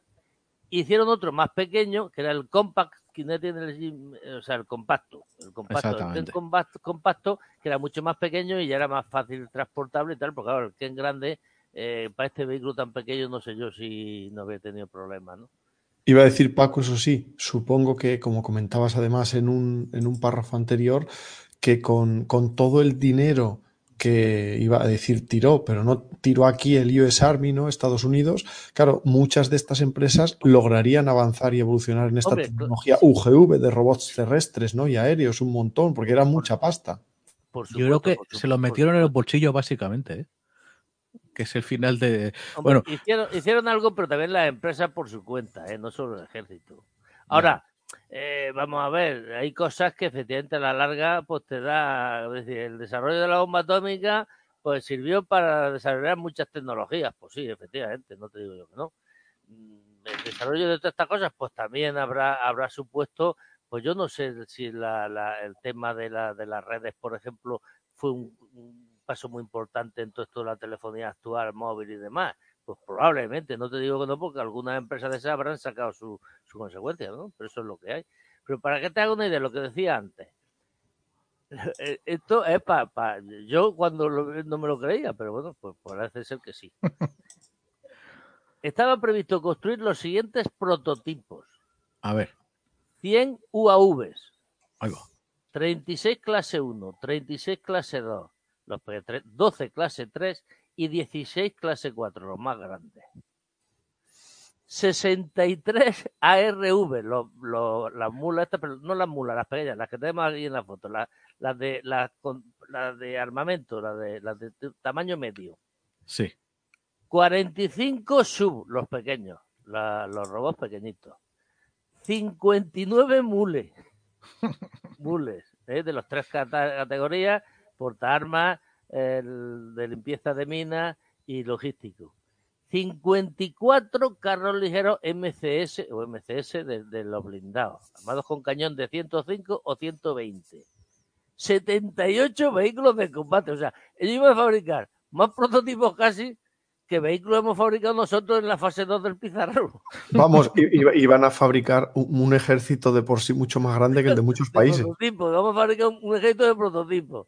Bueno, 78 ICV, 18 eh, cañones ATP, 18, estos son pocos. 24 morteros ATP, 27 vehículos de reconocimiento, eh, 79 vehículos de mando y control. ¿Cuánto diferenciaba entre mando y control de uno a otro? 29, 29 ambulancias y 10 vehículos de recuperación. Solo en vehículos, y esto no lo tiene el ejército español operativo. Pero aparte, y por ejemplo, cosas como 29 vehículos ambulancia. Pero bueno. Sí, sí, sí, sí. Coño. ¿Eh? ¿Y, los 78 vehículos de combate infantería? 78, si eso no lo tenemos, nosotros hemos fabricado a veces son 80, una cosa así, del Pizarro fase 2. Pero ¿y cuántos decía de mando y control? Que eso era muy loco, muy loco. 79. Joder, se habían venido arriba, pero bien. Todo esto prototipo. Nosotros del Pizarro nos quejábamos porque era, era, teníamos cuatro prototipos que al final nos los cargamos, o se quedó uno, y, y, valían 4 o 5 millones de euros, cuando a ellos le han dado ahora, al último, luego lo hablaremos, a, dos empresas, que eran tres al principio, 450 millones para hacer prototipos. Te trasladan una pregunta, Paco. Eh, Rubin dice, ¿se apostaba por el aluminio en los chasis de estos vehículos? No, bueno, estos vehículos en principio, todo el tema de, de la protección y demás, iban a base de titanio, de materiales compuestos. sí, sí, por eso digo que eso valía.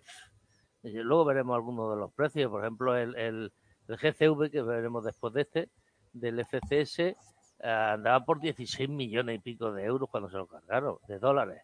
¿Qué decías de, Arsenal? Juan Luis, ¿qué decías de Arsenal Barroco? Eso muchas veces me lo dice Cristian, porque de hecho fue el que me descubrió el concepto de Arsenal Barroco o de, de sistema exquisito, porque es que es verdad. Qué tremendo. Bueno. Sigue, sigue, Paco. Por ejemplo, eh, hablando de las corazas ligeras, llevaban esto, era elementos de titanio. Aluminio llevaba algo también de aluminio, cerámica y polímetros de gran dureza así como placas reactivas mejoradas de la llamada eslera, o sea, era de efecto limitado, es decir, la que la explosión no va muy lejos, y Nera, eh, Nera mm, era no Esto es parecido, no sé, habéis visto una, yo la he publicado varias veces la foto esa, de un Abra que en la torre, un Abra, un Abra, un Mercaba 4, que en la torre, las partes esas que tienen en ángulos, si veis, bueno, sí. Eh, claro, siempre que se ve una torre, o, lo que sea, con unos ángulos muy grandes, es que hay coraza reactiva porque la coraza reactiva tiene la, la, ventaja o el inconveniente de que tiene que estar muy inclinada porque si no el, impacto no la hace explotar, así de claro.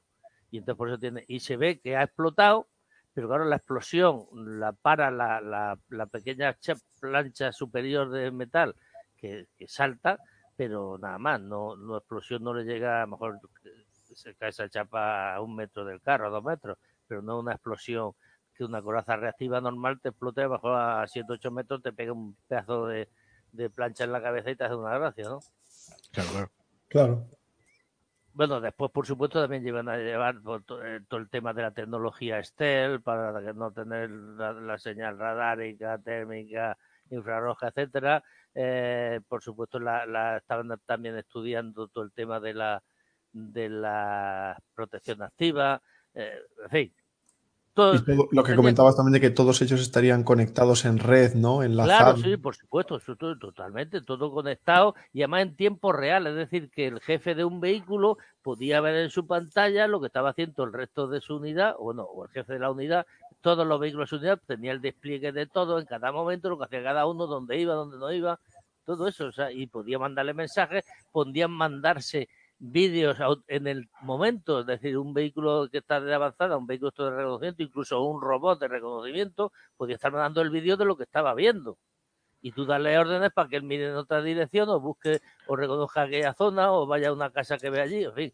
Todo eso Por era... cierto, a- acabas de comentar antes, un- hace un momentito, algo que me interesa mucho, que son los sistemas de protección activa, Sí, que uno de nuestros primeros episodios, de hecho, estaba centrado en ello, porque la verdad es que ha sido un avance tecnológico acojonante. Pero siendo los rusos los pioneros, esta gente les quiere coger, me refiero, los, los desarroll- desarrolladores norteamericanos les quieren coger el, le quieren, mm, vamos, ava- avanzar respecto a lo que ofrecían en ese momento los drots, primero los sistemas drots y los sistemas arena, pero luego ellos se quedan congelados 15 años hasta que tienen que llegar los israelíes con el trophy, por ejemplo, y, y, eh, con las No, no. experiencias que tienen los americanos, tienen que comprar el trophy porque a corto plazo no tienen ni trophy, ni Iron Fist, ni nada por el estilo No, desarrollado. los americanos, eh, lo único que han ido al trophy el Iron Fist y demás, no son capaces de, de sacar nada. ¿eh? Y los rusos lo mismo, ¿eh? porque en el, en el, en el Armata, yo no es por nada, pero el sistema GANI ese para mí me parece una chapuza de mucho cuidado. ¿Y eso por qué te lo parece, Paco? Hombre, pues porque solo, solo cubre la parte delantera, entonces la torre tiene que moverse. Si te disparan vale. dos proyectiles al mismo tiempo, uno por cada lado, la mierda. claro, destruye uno, pero el otro no puede. Claro, es que está así, claro. Hay, hay una, una foto que saqué yo además en, en, en digo, en, no, ¿dónde fue? No sé si en Satori o, o en la inglesa, la feria inglesa, no sé, una. Eh, Un vehículo, el 8x8, el SEP, el 8x8, pero el SEP eh, de, de Vice System, que, que ha puesto el sistema en la mapa de ese, ¿eh? en, los, en en la parte superior del lateral y se ven dos módulos que han explotado. Eso fue el Ya. año cuando explotó, pues aquello fue una prueba que además yo no fui porque estaba viendo ya, ya en el programa Pizarro, pero fue el ingeniero mío, el que tenía yo el ingeniero. Y claro, que no sé para qué leche fue, porque no, no los de- dejaron acercarse para ver aquello y lo vieron desde dos, un kilómetro de distancia, vieron dos explosiones, vale, muy bien, ¿y ahora qué? Pues. Se vinieron y dijeron, ¿eso qué? Pues sí que ha funcionado, vale. Bueno, pero lo que lo que decía, el, el sistema este, este fueron dos RPG-7, lo, lo dispararon, además dos, dos módulos contiguos.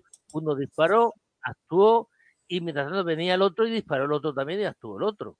Entonces, si tú eso le pones, eh, le pones un sistema que, que gire la torre para, para apuntar al otro lado, pues, claro, mm, no te da tiempo a reaccionar. A, a- bueno, si están los dos juntos, a lo mejor sí, pero si no, pues, pues no te da tiempo. No puedes estar moviendo la torre para arriba abajo todo el rato. A mí Me parece una, una, una barbaridad, vamos. Pero bueno, ellos sabrán lo que hacen, ¿no? Exactamente.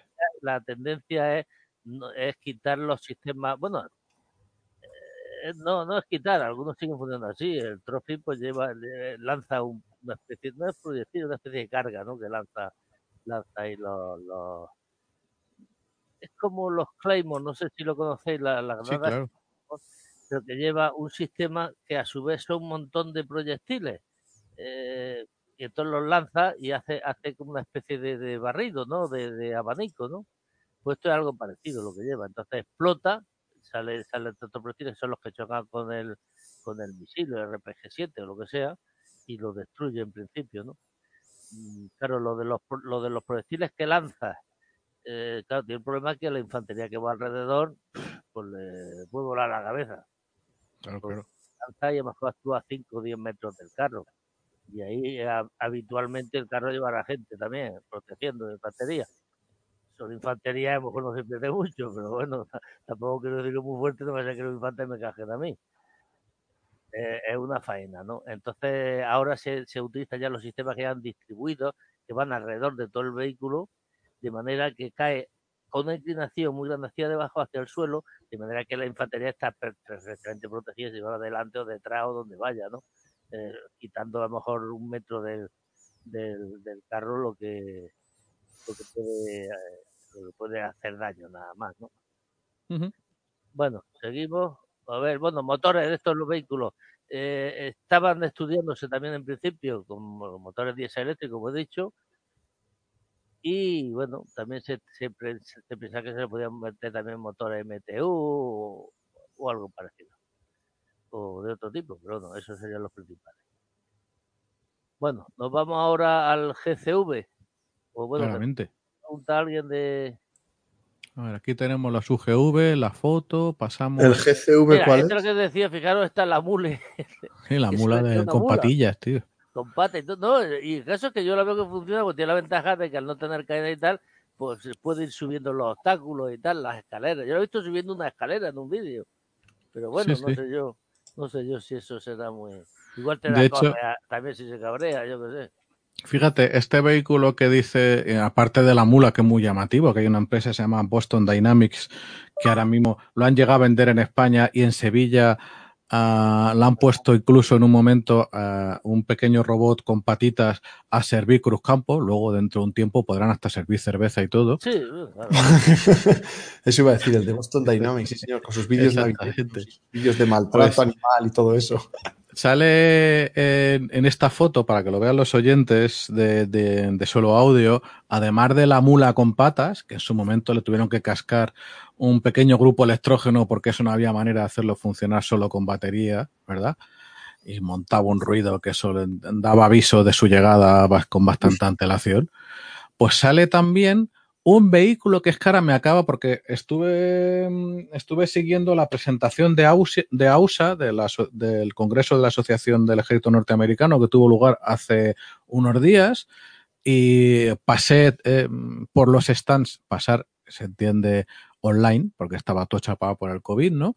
Y salía este vehículo precisamente, que es un vehículo de, eh, de la categoría 10 toneladas, que la barcaza es muy bajita, muy bajita, que tiene cuatro ruedas de rodadura, pero es que es bastante largo el bicho. O sea que básicamente es como una barca- bar- barcaza larga y bajita. Y Eso ahora es mismo, Es solo como una plataforma oruga sobre la que poner cosas. exactamente, aquí Sí, sale sí. con un cañón 230 o modelo equivalente. Y ahora, 20 años después, es cuando esto le van a poner a prueba otra vez, pero bajo su propio programa, no bajo el programa, un gran, enorme programa paraguas de sillones y sillones de dólares. Y parece que va bastante avanzado a que en los próximos programas, como nos vas a comentar, algo así se acabe adoptando porque tiene sus ventajas. Sí, bueno, de hecho, de hecho ahora en cualquier exposición de armamento vienen, eh, pues, en la USA, como decías tú antes, o en la inglesa, o en la, o en la Satori y demás, y tienen esto a, a puñado. O sea, es que ya cualquier país te fabrica, te fabrica, te fabrica UGV y lo que tú quieras. El problema es lo que hablábamos antes, que todavía falta, bueno, no mucho ni poco, no sé cuánto, pero que falta todavía, pues eso, tecnología para que sean realmente robots. Que sean realmente robots porque mm, realmente ahora mismo, en este momento, lo que son son vehículos de control remoto, que es, que es distinto, ¿no? Antes de pasar al, al- al- a- de, acabar con el FCS, me gustaría que nos comentaras tu opinión del abortillo que acabo de enseñar, porque eh, presenta todas las cualidades más excelsas de ese programa de que echaron la imaginación a volar y se les escapó. Sí, sí, sí. Lo que estamos viendo, para los oyentes que no lo puedan ver en- en el vídeo, es el Objective Individual Weapon System, que formaba parte del FCS, del sistema de sistemas, ¿verdad? Y era un rifle que querían sustituir al M4 ya de la época. Por debajo tenía lo que ellos llamaban la parte cinética, que era un, fusil de asalto derivado del G36 nuestro, no del suyo, no de su M4. Encima le calzaban un lanzador de granadas de 20 milímetros que tenía explosión controlada en, eh, aérea, o sea, que calculaba con un pedazo de computadora y, y, y sensor, que yo que sé cuánto, bueno, el total, el rifle, lograron bajarlo de los 7 kilos y se quedó en 6 kilos 400, tirando de memoria, que quien haya cogido un rifle, pues 6 kilos 400, tela lo que pesa eso. Y con eso pretendían que el infante tanto disparara como es tradicional, como que utilizara la granada para por una ventana, en desenfilada de una trinchera y lanzar una granadita que cada granada no lograron bajar el coste del propio de un rifle normal de asalto. Cada disparo, quiero decir. Cada disparo de granada. Exactamente. Fíjate, es que este, este OIWS, este Objective Individual Weapon System, este lo hemos sufrido también en videojuegos, ¿eh? Y sí, desde luego es terrible. Además es que es un mazacote gigantesco, o sea, en altura, en, en lo que dices tú, en peso, en una ergonomía nula. Y desde luego es de estos monstruos que tú siempre nos has dicho que esto al final no lleva a ningún sitio, que tiene que ser el arma estándar del infante y esa no puede ser ni carísima, ni complejísima, ni pesar un montón. Es que eso es de, de partida. Pero Paco, ¿cómo lo, bueno, aparte de que nos digas qué te parece, ¿cómo lo conectarías esto con el programa? Este pedazo de rifle. Hombre, por prueba, teóricamente, teóricamente el programa este podría estar conectado para que tú le marques mmm, objetivos o incluso tú señalarle al, al, vehículo, al jefe de tu jefe, qué es lo que, lo que tienes por allí y él te diga, pues dispararle esto o dispararle aquello, pero poco más. De todas maneras, yo, todos estos sistemas de armas tan complicados, ni así, ni en pequeños, ni en portátiles como este, ni en vehículos acorazados, porque yo, por ejemplo, el, el, el BMP-3 o estos carros o los vehículos rusos que tienen un cañón de 100, un cañón de 30, dos lanzagradas de 40, un, dos ametralladoras, una ametralladora de 762 coaxial, otra ametralladora antiaérea, no qué. No, ¿dónde va?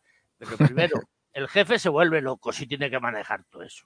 O sea, es imposible. O sea, no, no, tiene mano suficiente porque tiene que estar manejando el vehículo, controlando no sé qué. Y ahora, ahora, no, ahora punto, ahora tiro, ahora no tiro, ahora aquí, no, ahora tiro con el misil, no, ahora tiro. Eso es una barbaridad. Eso lo hemos comentado aquí, de hecho, claro. Paco, en el, en el podcast, tanto respecto a, pues, por ejemplo, un, el reciente vehículo francés, no recuerdo si era el Jaguar, respecto sí. también al, al, de, al IM Shoraz, este del, de los marines, creo que era, o del US Army, no me acuerdo ya. Tío, sí, bueno, que exacto, y al final es un vehículo que, como dices tú, que es que tienen además cañón, ametralladoras, lanzamisiles antiaéreos, lanzamisiles eh, anticarro, contracarro, eh, láser, mmm, sistemas de guerra electrónica para derribar drones, y dices, a ver si es muy bonito trufar un vehículo de un montón de cosas, pero además del coste, el peso, alimentar todo eso y etcétera, el mantenimiento, es y la persona que tiene que manejar todo eso, tomar decisiones sobre ello, pobrecilla. Mira, hablando, por ejemplo, ya del coste que acaba de salir ahí una nota de eso, yo me acuerdo que estando en el Pizarro, los de Rheinmetall se empeñaron que les compráramos, ya que el cañón era suyo, el cañón que más odio en la vida, que es lo más asqueroso que hay, que meter donde yo les diga. Bueno, el cañón del Rheinmetall ese que es una mierda, con perdón. Bueno, pues se empeñaron en que además compráramos la munición programable, de esta que se dispara y se programa para que estalle a tantos metros de distancia y tal, en la boca y tal.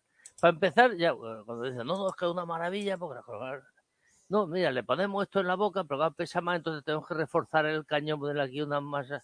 Reforzar el cañón, digo, sí, sí, se pone aquí una especie de, de, estructura para que refuerce el cañón y no se doble. Pero bueno, y esto como, no, es que tira tal, es una maravilla porque tira tal, bueno. Yo les dije, mira, meteros el cañón donde os quepa y dejaros de hostia. que, que, ni leche. Bueno, después Infantería Marina me enteré que, que había comprado los los, eh, los 8x8 estos que, que, tiene, el piraña, y que le iba a meter, a uno de ellos le iba a meter el cañón, eh, la torre, la torre lance, que también me la quisieron vender ahí para el pizarro y les dije que vale. Bueno, para empezar yo no pude meterme en la torre lance, para empezar, bueno, también es verdad, yo estoy un poco amplio, pero bueno, pero, pero ¿dónde vamos con esta torre si no cabemos aquí? Si no te puedes dar la vuelta porque le pegas con el codo al otro en la cabeza. y aparte de eso, bueno, después el caso es que de, nada, iba a hacer puñetas. Después, estando yo ya, en, ya de vuelta, al cabo del tiempo fue cuando vinieron a comprar la Torre Lance los de Infantería Marina. Y me llamaron no, que ni se le ocurra comprar ese cañón, ni esa torre, ni la madre que lo fundó, que eso es carísimo. La torre valía 5 millones de euros para empezar. Esa ya la entrada. Y digo que no, que eso es una porquería, porque pues, en fin, la, la, de hecho había hecho ya un informe, pero no me hicieron caso y compraron cuatro o cinco torres. Por caso de unos cuantos años, me, me localiza el, un, un, representante de, de Remeta, pero aquí España, no de Remeta, colaboraba con ellos, pero el que traía la munición para la cita. Oye, con la infantería marina están cabreados, a ver, a ver si, si hay posibilidad de buscar una munición para de esta de, de programable. Pues claro, le, la Rheinmetall les cobra por cada cartucho de 30 milímetros 600 euros. La más digo, le está bien empleado por gilipollas, por no hacer caso. Madre 600 mía. 600 euros del señor. Sí, señor. Por cada granada de 30 milímetros. Pues Paco, perdona, pero eso es el coste llave en mano de un dron de carreras que te puede alcanzar los 5 kilómetros y, y, plantarte medio kilo de explosivos. Efectivamente, bueno, pues esa fue la historia. Esa fue la historia. Eso, eso, son casos, eh, son cosas. Bueno, además los alemanes son careros de mucho cuidado. ¿eh? Material alemán es carísimo, carísimo, muy caro. Y encima no es, yo con el tiempo que está en el pizarro ya, me, eh, eso que decíamos, los alemanes, la tecnología, son, son serios, son, y te digo que no. Que para mí, en la experiencia del pizarro, el, el, el motorcito, o sea, el motor, el cañón del pizarro, el rey metal, tal, se lo puede meter donde yo les diga. Pero además con mucho cuidado. Porque, porque lo hemos tenido en el pizarro fase 1. Han estado sin tirar los, los vehículos 7, 8 años. Han tenido que invertir un montón de dinero en repararlo y han hecho una puta chapuza. Eso es una chapuza. Dispara y te, y te, hace explosiones en el, en el, tubo. O sea, un, un desastre, un desastre total. El cañón rey metal ese se lo metan donde, donde les quepa. Y, y, bueno, y el, el este de, la munición, eso para qué te voy a contar. ¿Dónde se la puede meter? Bueno, vamos a seguir, que si no me, me pongo en un mala baba. Hablando del pizarro como un mala baba. Vamos a seguir. No te pongas, no te pongas de mala baba. Y además eso ya queda para otros episodios. Aquí sigue con el FCS. Sí, sí, vamos a seguir. Bueno, ya vamos a pasar ya prácticamente al GCV. Bueno, bueno, estos son otros, de lo que tú decías, ¿ves? Estas son las de Kinetic, este, los, los, los, robots los que ya están más o menos en marcha. Hay empresas que ya la están haciendo, son de tipo medio, que precisamente los que despreciaron del, del FCS dijeron que no, pero bueno, ahí está, bueno, hay uno más grande, parece un mule, el de que lleva ahí el, el visor, es el, el sensor. Eh, sí, ese es el Mission Master de Rain Metal. Eso sí, pero hay otros que son americanos, en fin, que, que, hoy en día hay ya un montón.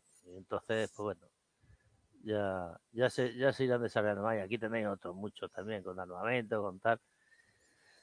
Pero lo de siempre, sigo insistiendo que el problema todavía está en que no son autónomos, son de control. Por ejemplo, el de abajo a la derecha, que parece que se llama Guardia, uno de israelí, israelí. Sí, efectivamente. Este es para, para, para controlar fronteras y demás. Pero claro, este, eh, aunque va autónomo, no lleva, bueno, tiene, o sea, eh, tiene posibilidad de controlarlo y pararlo, o lo que sea. Pero claro, él va solo, va, va reconociendo y en todo caso avisa si ve algo raro. Pero ¿qué pasa? Ese va por un camino bueno que ya está despejado, con, tiene las coordenadas y él va por ese camino y no se sale de ahí. O sea, que realmente no es controlado, pero como si lo fuera. Claro, y, a este o, le, le, le, ponen en medio de una piedra un tronco nada, y, y se queda parado y ya no sabe qué hacer. O se para y ahí se queda. No, no, y tanto es así que hasta donde yo sé, no presumo tampoco de tener contactos de altísimo nivel, pero hasta donde yo sé, el Guardian hicieron pruebas en Chajal y dijeron que verde las, las han segado. O sea, que eso de momento, sí, sí. que habían comprado unos para prueba, pero que ni mucho menos lo adoptaban en masa y que seguían confiando en su, re, en su claro. red de sensores estáticos en la, en la frontera, porque con este cacharrito, pues como que no les daba lo que no, ellos querían. No era, no era. Bueno, pero seguirá también. Eh, poco a poco se, irá, se irán buscando más cosas. Sigue a ver si hay algo más de esto ya o. Bueno, ya pasamos al GCV. Bueno, una vez que ya se vio, en primer lugar, el, el FCS ya cuando vieron que, que la cosa, pues no, aquello no tiraba, que no había dinero, y entonces a partir bueno que, que, que, que, ya se habrían gastado unos cuantos cientos no, de no, millones. se gastaron yo creo con mínimo la tercera parte estamos hablando de 50 o 60 mil millones fácil fácil ¿eh? porque hay un montón de prototipos y, y he visto fotos tengo miles de fotos de, de, de todos de UGV de UV bueno la releche estamos Pero hablando bueno, fijaos de decenas de miles de millones de dólares sí, sí, sí, ¿Qué es? sí, por supuesto por supuesto todo el presupuesto nuestro y se lo fuman en un puro, pero, pero, vamos, sobre la marcha. Bueno, entonces, como decía, al final, en 2009, de, después de 10 años, 10 años de pilfarro, entonces deciden, dicen, no, esto no puede ser, vamos a, vamos a pararlo, vamos a hacer otra cosa. Y entonces eh, empezaron y dice, bueno, vamos a hacer otro, otro sistema, se va a ser el GCV, el Ground Combat Vehicle, vehículo de combate terrestre. Bueno, pero claro, como ya habían tenido la experiencia de Irak, de Afganistán y demás, y veían que los strikers ya se iban a hacer puñetas, que ponían una. Vamos, imaginaros el carro que hemos visto en el agujero con el IED, imaginaros un striker, que tengo también una foto del striker, pero el striker había saltado fuera del agujero, se había ido a hacer, a hacer un, una excursión por ahí, ¿no? Y claro, además sin protección antimina, con lo cual, bueno, yo imagino que los agujeros del del striker, pues habría una persona ahí tranquilamente para dentro y para afuera. Bueno, entonces eso era un desastre. Entonces dijeron, no, no, ya no, no nos sirve esto de... Además ya habían aparecido también los IED, los, los FP, los explosivos eh, formados por, por penetradores formados por explosión. No sé si sabéis lo que es, que es como una especie de, no carga hueca, es como un tubo, en Irán lo, compraban los tubos, los, los compraban, en Jordania compraban unas cosas, no, en Jordania compraban los, los, unos cilindros que es donde va metido el explosivo dentro y después una especie una especie de disco que va afuera preformado ya de manera que tú le prendías fuego al, explosivo que había dentro, pegaba una explosión hacia adelante, lanzaba el, el disco y ese disco cogía una forma, por ser formado por explosión, penetrador formado por explosión, se especie una especie de proyectil alargado que se pues, disparaba además con mucha velocidad. Hay algunos que son monstruosos, son grandísimos eh, y como ellos allí, claro, el, que fue la ventaja o la pega, la pega que tuvieron los países occidentales, tanto en Afganistán como en Irak, que, que fue que en, en, en Irak eh, habían tenido, cuando desapareció el ejército iraquí y tal, había un montón de, de no sé si había doscientos y pico y depósitos de municiones abandonados. Y en Afganistán, los rusos también cuando se largaron dejaron también municiones y explosivos a puntapié. ¿Qué pasa? Que todo eso, de ahí, lo, tanto los iraquíes por un lado como los afganos por otro lado, diseñaron los IED, que al final de cuentas los IED es dispositivo improvisado, explosivo improvisado. Y de entonces, hecho, bueno, es que el, el, el, gobierno de Saddam, en su preparación para el día oh, después de la invasión oh. en 2003, ya había previsto el reparto de cantidades masivas de explosivos, de proyectiles de artillería y todo esto para que sus BAS que estaban por ahí vestidos de civiles empezaran a montar la mundial. Era algo pensado y funcionó de maravilla. Sí, claro, ya os digo, de hecho, yo recuerdo, yo por ejemplo, ya digo, soy más profano de lo terrestre términos como ese de IED, ¿no? De explosivos improvisados, yo no lo conocía hasta precisamente después de esas campañas que hubo, que se volvieron tan, tan famosos. Sí, sí, y, y la buena esta que la han utilizado, pero masivamente. Y los EFP, que ha sido quizá lo que más resultado ha dado, y de ahí han venido todo esto que se ve aquí en la foto del, e, del, del CGV, el, el, del GCV, sí, la, los faldones laterales tan espesos, eso es precisamente para los EFP. Los EFP, eso, el proyectil este metió en el, en el eh, un tubo, un tubo de acero fuerte, resistente, le mete el explosivo, dispara, se forma la especie de, de, de, de, proyectil que sale a una velocidad increíble, está puesto en los laterales del, camino por el que vaya a pasar el vehículo, y entonces han llegado a detectar algunos vehículos que le han disparado 7 FP. Pero claro, dime tú a mí ahora por eso tiene esos faldones tan monstruosos que que llevan ahí. Bueno, pues llevan munición, eh, eh, protección eh, a base de, todo tipo de, cerámica, de, material compuesto, explosivos, era, en fin, lo, todo lo que tú quieras, para, precisamente para evitar los FP. A pesar de todo, pues es complicado. Los IED te pegan por debajo, y si te pega y si te libras de eso pues te pegan por el lado. Pues tienes que ir a un vehículo que esté prácticamente protegido los 360 grados con lo cual es impensable. Y la prueba tenéis en estos vehículos que vemos aquí los GCV aquí hicieron al final se hicieron lo que decía. Había, previ, previeron hacer tres, tres contratos para tres empresas que en principio era el SAIC, SAIC, la empresa americana, General Dynamics y Vice System para darle en el 2000, en 2011, le iban a dar a cada empresa a hacer tres contratos, nada, unanimidad, de 450 millones de dólares cada uno. y todo ese dinero, hacer algún prototipillo para decir, bueno, esto es lo que yo te presento, ¿no? Hicieron, eh, bueno, y bueno, y no hicieron el prototipo, hicieron estos dibujos que veis aquí. Este parece que era el de Vice System y pasa la siguiente que se ve el dibujo que hizo, que yo creo que para mí que era el mismo, el mismo tío que lo hizo un hermano, eran dos primos que estaban ahí y se repartieron, se, se repartieron los, 400, los 450 millones de dólares y se quedaron tan a gusto, ¿sabes? Sí, oye, no está mal. Si, si, cobras 450 millones por hacer unos cuantos renders digitales, ¿Ya? hasta yo me hago especialista casi, en esto. ¿eh? Casi 100 millones por cada dibujito. bueno, pues ahí está. Lo hicieron, pero al final 6 se quedó fuera. Protestó porque dijo que por qué él lo dejaban fuera, el proyecto que había presentado que era tan bueno como los demás, pero dijeron que no, entonces perdió unos tiempos ahí, pero bueno, siguieron, siguieron trabajando. Y entonces decidieron darse solamente a, a, a, a Vice System y a General Dynamics a unos 440 y otros 450 millones, una cosa así. Y empezaron a hacer los trabajos. Los trabajos que hicieron fue algo fabuloso, que son los dibujos estos que os he enseñado. Salen un poco caros, 100 millones el dibujo, pero bueno. Y entonces la idea, lo que pasa es que además es que también el Usan tuvo aquí una idea. Dice, bueno, yo como te doy muchos millones, pues te exijo mucho. ¿Qué quiere decir? Claro, en 2011 yo te firmo el contrato. Pero entonces, en 2014, es decir, dentro de tres años me tienes que presentar un demostrador ya, un demostrador. En 2016, me parece que sí, en 2016 me tienes que presentar el prototipo. Y en 2018 empezamos a fabricar la serie. ¿Qué pasa? Porque dijeron, sí, vale, vale, bien, sí, no te preocupes, dame los millones que ya hablaremos de aquí a tres años. Pues nada, que ellos se fue a hacer puñetes, ni hubo prototipo, ni hubo nada de nada. Y nada, se, se canceló el programa, por varias. Entonces, bueno, pues dijeron, vamos a hacer otra cosa. Eh, aparte de que en aquella época después había, hubo, fue la época de la también de anterior crisis y tal, 2011, 2012, tal, toda, y bueno, se fue a todo hacer puñetas, el GCV se quedó en papel mojado y a la siguiente vamos a por otra.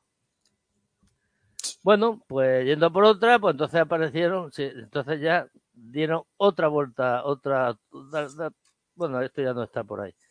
Eh, este no llegaron ni a hacer los dibujos siquiera. no, no, este, este, bueno, este es parecido para que veáis el, la diferencia entre el, el, GCV, que es la silueta más clarilla, con el Bradley, para que veáis cómo era el vehículo. Nada, un pedazo de bicharraco de 9 metros, hasta las versiones más blindadas, hasta 5 metros de anchura, con lo cual, pues como, como, el conductor no fuera muy experto, la primera esquina se dejaba el lateral ahí pegado a la pared y la segunda esquina se dejaba el del otro lado, ¿no? Digo yo, ¿eh? Digo yo me imagino yo. Pero bueno, imaginaros si, si vosotros vais chocando ahí en, los, en los aparcamientos con la, con la con las columnas, imaginaros con un bicho de estos que tiene los, los, módulos de un metro en cada lateral. Bueno, Yo de eso soy un profesional, no pasan dos, ¿Sí? 24 meses sin que le atice algo con el coche. Pues imagínate si llevara un metro más a cada lado. Oye, ya sé, ya sé con quién no ir en coche. ah, no, pero yo soy un profesional, yo digo, yo lo hago en parada, especialmente con los volardos que el alcalde Álvarez del Manzano en su momento tuvo a bien regalarnos en el centro de Madrid, pues pasan 24 meses, le vuelvo a atizar otro volardo, se oyen unos tacos espantosos dentro de un vehículo colorado y hasta la siguiente. Yo no, yo solo me llevé una vez en Francia y aquello fue nada.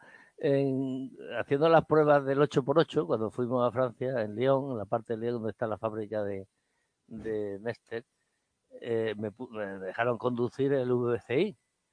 Y lo cogí y digo, yo vi, los tíos querían que fuera por un caminito, subiera y bajara, diga, eso nada. Y vi a la derecha que había una pista de estas, la que llaman APG, de que son de, ya, de montículo, así que vas, vas botando. Y digo, yo me voy para la pista esa. Y entonces me metieron, porque no se fiaban de mí, por lo visto, me metieron un, un francés. Decía, no, ya está, bueno, bueno, vale, de frente. Dice, para de frente, de, en front, en front, de ampolla. Lo tiré a la derecha, ra, y salí a todo. No, no, no, no. Ahora, yo, yo no compro pan, yo no compro pan. Yo no compro pan, yo no compro pan. Entonces, joder, me llevé un, un, pivote que había, yo ni me enteré del pivote ni la mano parió. Pues ese bicho es una, es una porquería, no se ve nada. No se ve absolutamente nada. Bueno, el caso es que pasé todos los después me fui para el monte y digo, ya está, ya estamos aquí, ¿qué pasa? Me subí allá a la montaña, me metí por una zona de ahí de barro, dos saltos, nos llenamos de barro todo porque vivo dentro. Y nada, no ves cómo gritaba el francés. Oh, yo, yo, no compro pan, yo no compro pan. Qué eh, bueno. Eh, bueno. Por, por, cierto, que conste que, eh, claro, tú ahí tienes ventaja. Yo en 2015, por temas laborales, estuve trabajando una temporada en la zona también de Lyon y un día fui a visitar por fuera, por curiosidad, la, fábrica. A mí no me dejaron entrar, pero bueno. A mí me encantó la fábrica en este, sí. Más que no, no la fábrica en sí, sino cómo está organizada para fabricar el, el, el VCI. Estaba hecho, pero vamos, con de maravilla, ¿eh? Todo a base de robot. había, había veces que eran cinco, cinco naves. En cada nave había dos o tres vehículos y un solo tío que era el que manejaba, encendía y apagaba los cacharros, nada más. Todo venía en módulos que había los robots, les colocaba aquí a las planchas, tal, llegaba otro robot, soldaba aquello, acojonante. Había, ya te digo, había cinco naves, cinco tíos trabajando, no había más. Y los sacaban, no sé si era un vehículo o dos vehículos diarios, una cosa así. Una, una, a mí me dejó maravillado. La verdad es que me gustó mucho. Sí, de esa yo he visto, fui a dar una conferencia en la fábrica de Volkswagen en Dresden, porque tenían un ciclo ahí de cosas culturales y tal. Y, era una cosa acojonante porque lo que era el auditorio estaba totalmente inmerso y rodeado de robots que mientras estábamos soltando ahí nuestra chapa, pues estaban fabricando los modelos de gama, de gama alta de Volkswagen. En aquel momento, en 2012, el Faetón y cosas por el estilo. Y, era, y no veías un solo fulano por ahí, los robots y ya está. No había ni, no había ni Dios. Y además, tío, yo, la verdad es que me encantó. Sin embargo, te vas después, tuvimos después en Polonia viendo la fabricación del Patria de la MV, que lo estaban fabricando allí, por eso fuimos a Polonia. Y aquello era, claro, eran ellos que no querían eh, quitar gente, ni poner robot ni leche. Y, era toda base manual totalmente, pero claro, porque tenían ahí dos mil tíos trabajando y decían, no, es que si no, pues estos van al paro. Entonces, pues lo mantenemos así. Y bueno, cada uno tiene su política, ¿no? Claro. Pero la precisión no es la misma, claro. Lógicamente el robot se lo plantifica todo de puta madre. No te pasa como después con los BMR que estaban soldados con los pies. Pero bueno. Sí, y que, y que luego cada, que no, realmente no, casi no se puede decir que sea fabricación en serie porque cada uno tiene sus particularidades. Claro, claro, efectivamente. Yo, yo, por ejemplo, hablando de esto de los BMR, pasaba eso. Primero, la, los paneles de la, pero eso fue posterior, los que se pusieron después de, de Coraza después, no te valía uno para otro vehículo. Porque los agujeros cada uno estaba donde estaba. Las, las planchas, el que murió es cuando se vieron las pruebas, porque estaba el, ingeniero, era el de mi programa, el que hacía todas las pruebas cuando había algún accidente o alguna alguna esta en, en operaciones y demás, y vimos eso, que es que, es que las planchas del BMR estaban eran de, aluminio y no estaban bien soldadas. Entonces se quedaban cada hueco que en cuanto explotaba ahí una mina o un S, se penetraba el fuego por todos lados, entre las planchas. Pero bueno, eso ya son, que estaba hablando de un vehículo que estaba hecho hace ya muchos años, ¿no? Bueno, venga, entonces, para que vaya un poco de, de este del, del, GCV, pasó de las 20 toneladas del FCS a 63,5. Con 9 metros de larga, lo que vemos aquí, 3 de ancho y casi 5 de alto, o sea, casi 5 de ancho y, y 3 de alto. Bueno. Teniendo en cuenta eso, es verdad, 9 metros de largo frente a 7 del Bradley, 4,20 de, de ancho y de alto frente a 3,5 más o menos del Bradley. O sea, es que es Sí. Una barbaridad, comparado con lo que propusieron inicialmente, como dices. Claro, por, con lo cual este va a empezar, no ya, es que en el Galaxy, en el Galaxy te puede llevar uno como, como si fuera un Abraham. O sea, que, que esto, bueno, fue... Tampoco se, se, se llegó a, construir nada porque lógicamente no había. Eso sí, estaba estudiado con muchísimos equipos y demás. Bueno, otros, otros se, estudiaron también, como veis aquí, el, el, el Namer, Namer el Namer realmente, el, el, israelí, que este es otro tema que quiero también aclarar porque la gente está muy equivocada en muchas cosas, ¿no? Cuando decimos muchas veces, no, hay que modernizar tal vehículo o hay que utilizar este, por ejemplo, el Namer, sabéis que se hizo a partir del, del el primer, los primeros, ojo, eh, Namer, estoy hablando del Namer, después hablaremos del Namera, que es otra cosa. Bueno, el Namer entonces se cogió, las, las, dijeron los israelíes, que ya sabéis que utilizan mucho los T-55, tienen el, la, el Almasón, el Aljarid, el Almasón, el Aspadón, en fin, vehículos de el Puma, que eran vehículos de antiguos T-55 o Centurión transformados en vehículos pesados de transporte de personal pesado. Y entonces, bueno, le salía, tenía unos vehículos muy baratos, en principio, pues en la época que estamos hablando, con aquellos vehículos estamos hablando, ¿eh? El vehículo antiguo. Y entonces le salía muy barato y además bastante más protegido que un, con un M113, por ejemplo, ¿no? Con el Namer, con el Nemer, que fue el primero, Nemer, se llamaba Nemer, es que esto, es, yo me he intentado aclarar, porque es que todo el israelí, el Namer, el Nemer, no sé si es tigre, tigresa o tigretón, yo qué sé lo que es, porque ya me vuelvo loco. Otro eh, de Puma, otros Namer es tigre y Namega es tigresa. Sí, tigresa, sí, pero ¿y Nemer? ¿El Ahí anterior? pillado. no, por eso te digo que, que eh, eh, bueno, pero en fin, que da, da igual. El caso es que el, el Nemer se hizo el primer prototipo, después se a partir del, del, del Mercaba 1, y después también se dice, bueno, como no tenemos Mercaba 2, pues vamos a hacerlo entre los dos. Hicieron eh, los prototipos y llegaban a fabricar, no fueron unos 300, una cosa así.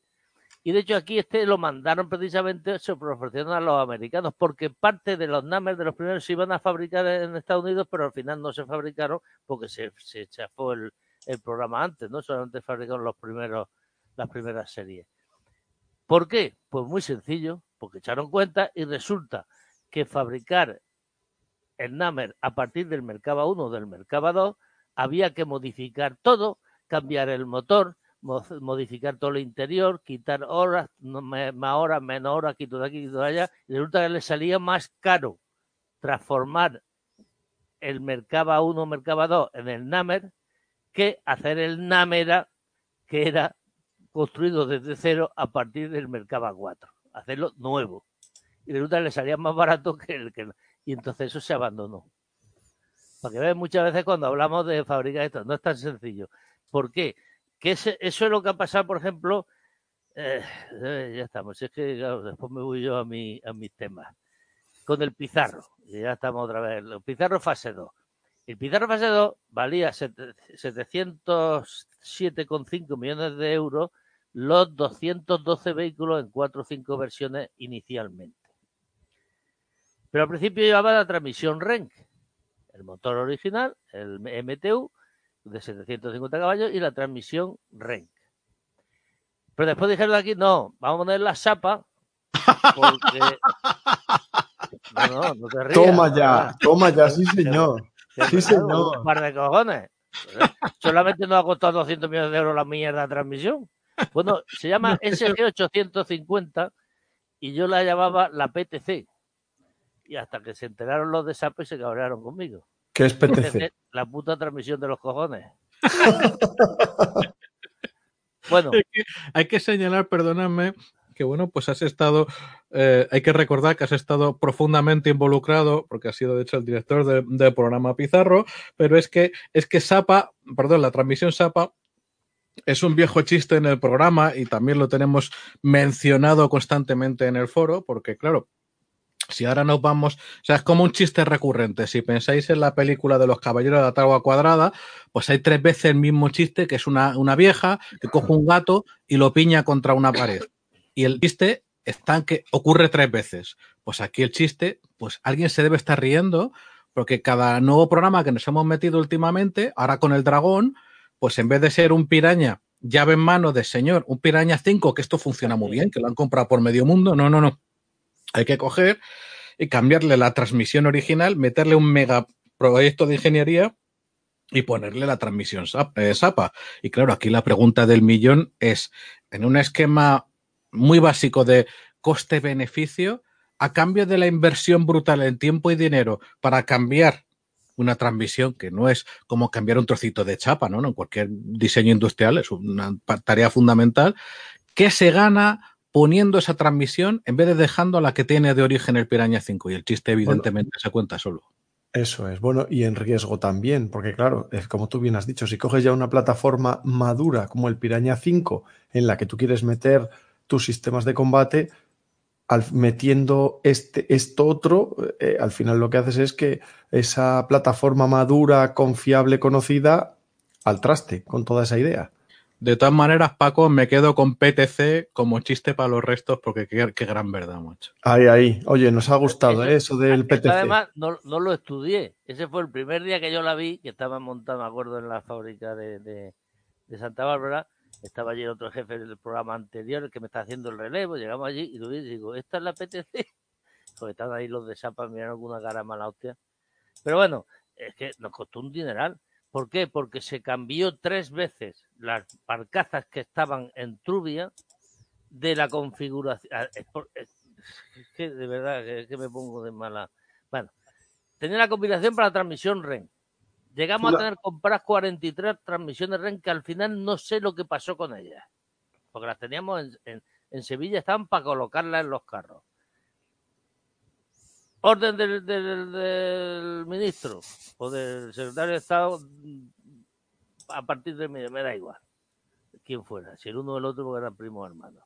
Entonces, me dice, no, hay que poner la transmisión Sapa. Pero no me jodas, que ya están todas las barcazas preparadas.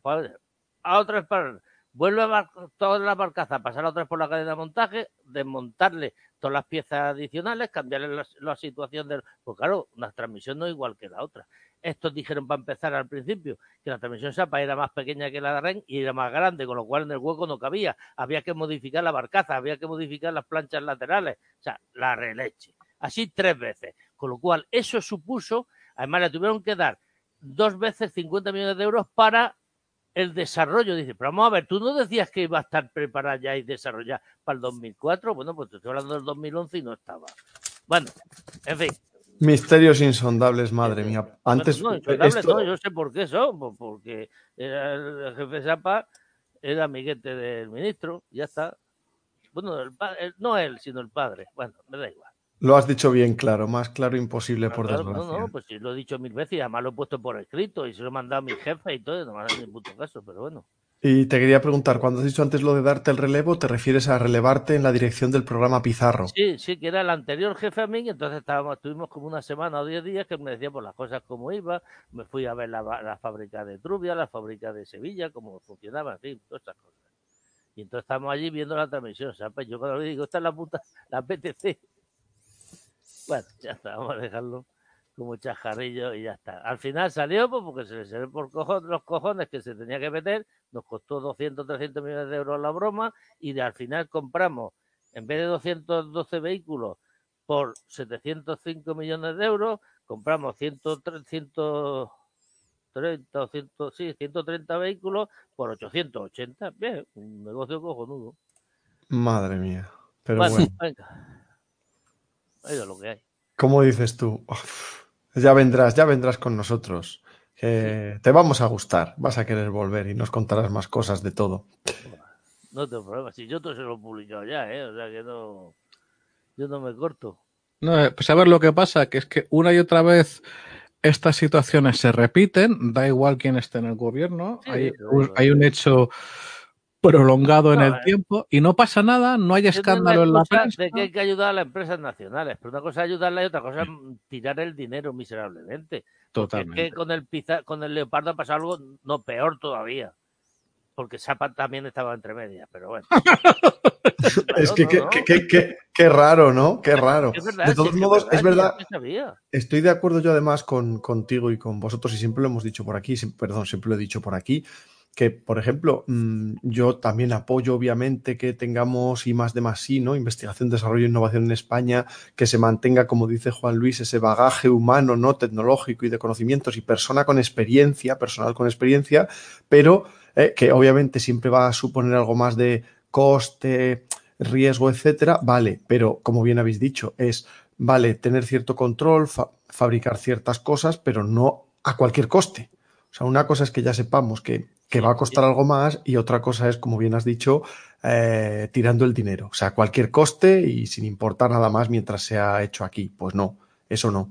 Y desde luego, como pierde encima capacidades militares, menos aún, porque ese debería ser el fin primordial. Pero bueno, En fin, oye, ¿qué es lo que tenemos? eso es. Y Pero no, y no no. tiene, además, no, no tiene, no tiene solución, ¿eh? Y, y el 8x8 pasa exactamente igual. El 8x8 se paralizó por culpa de Santa Bárbara.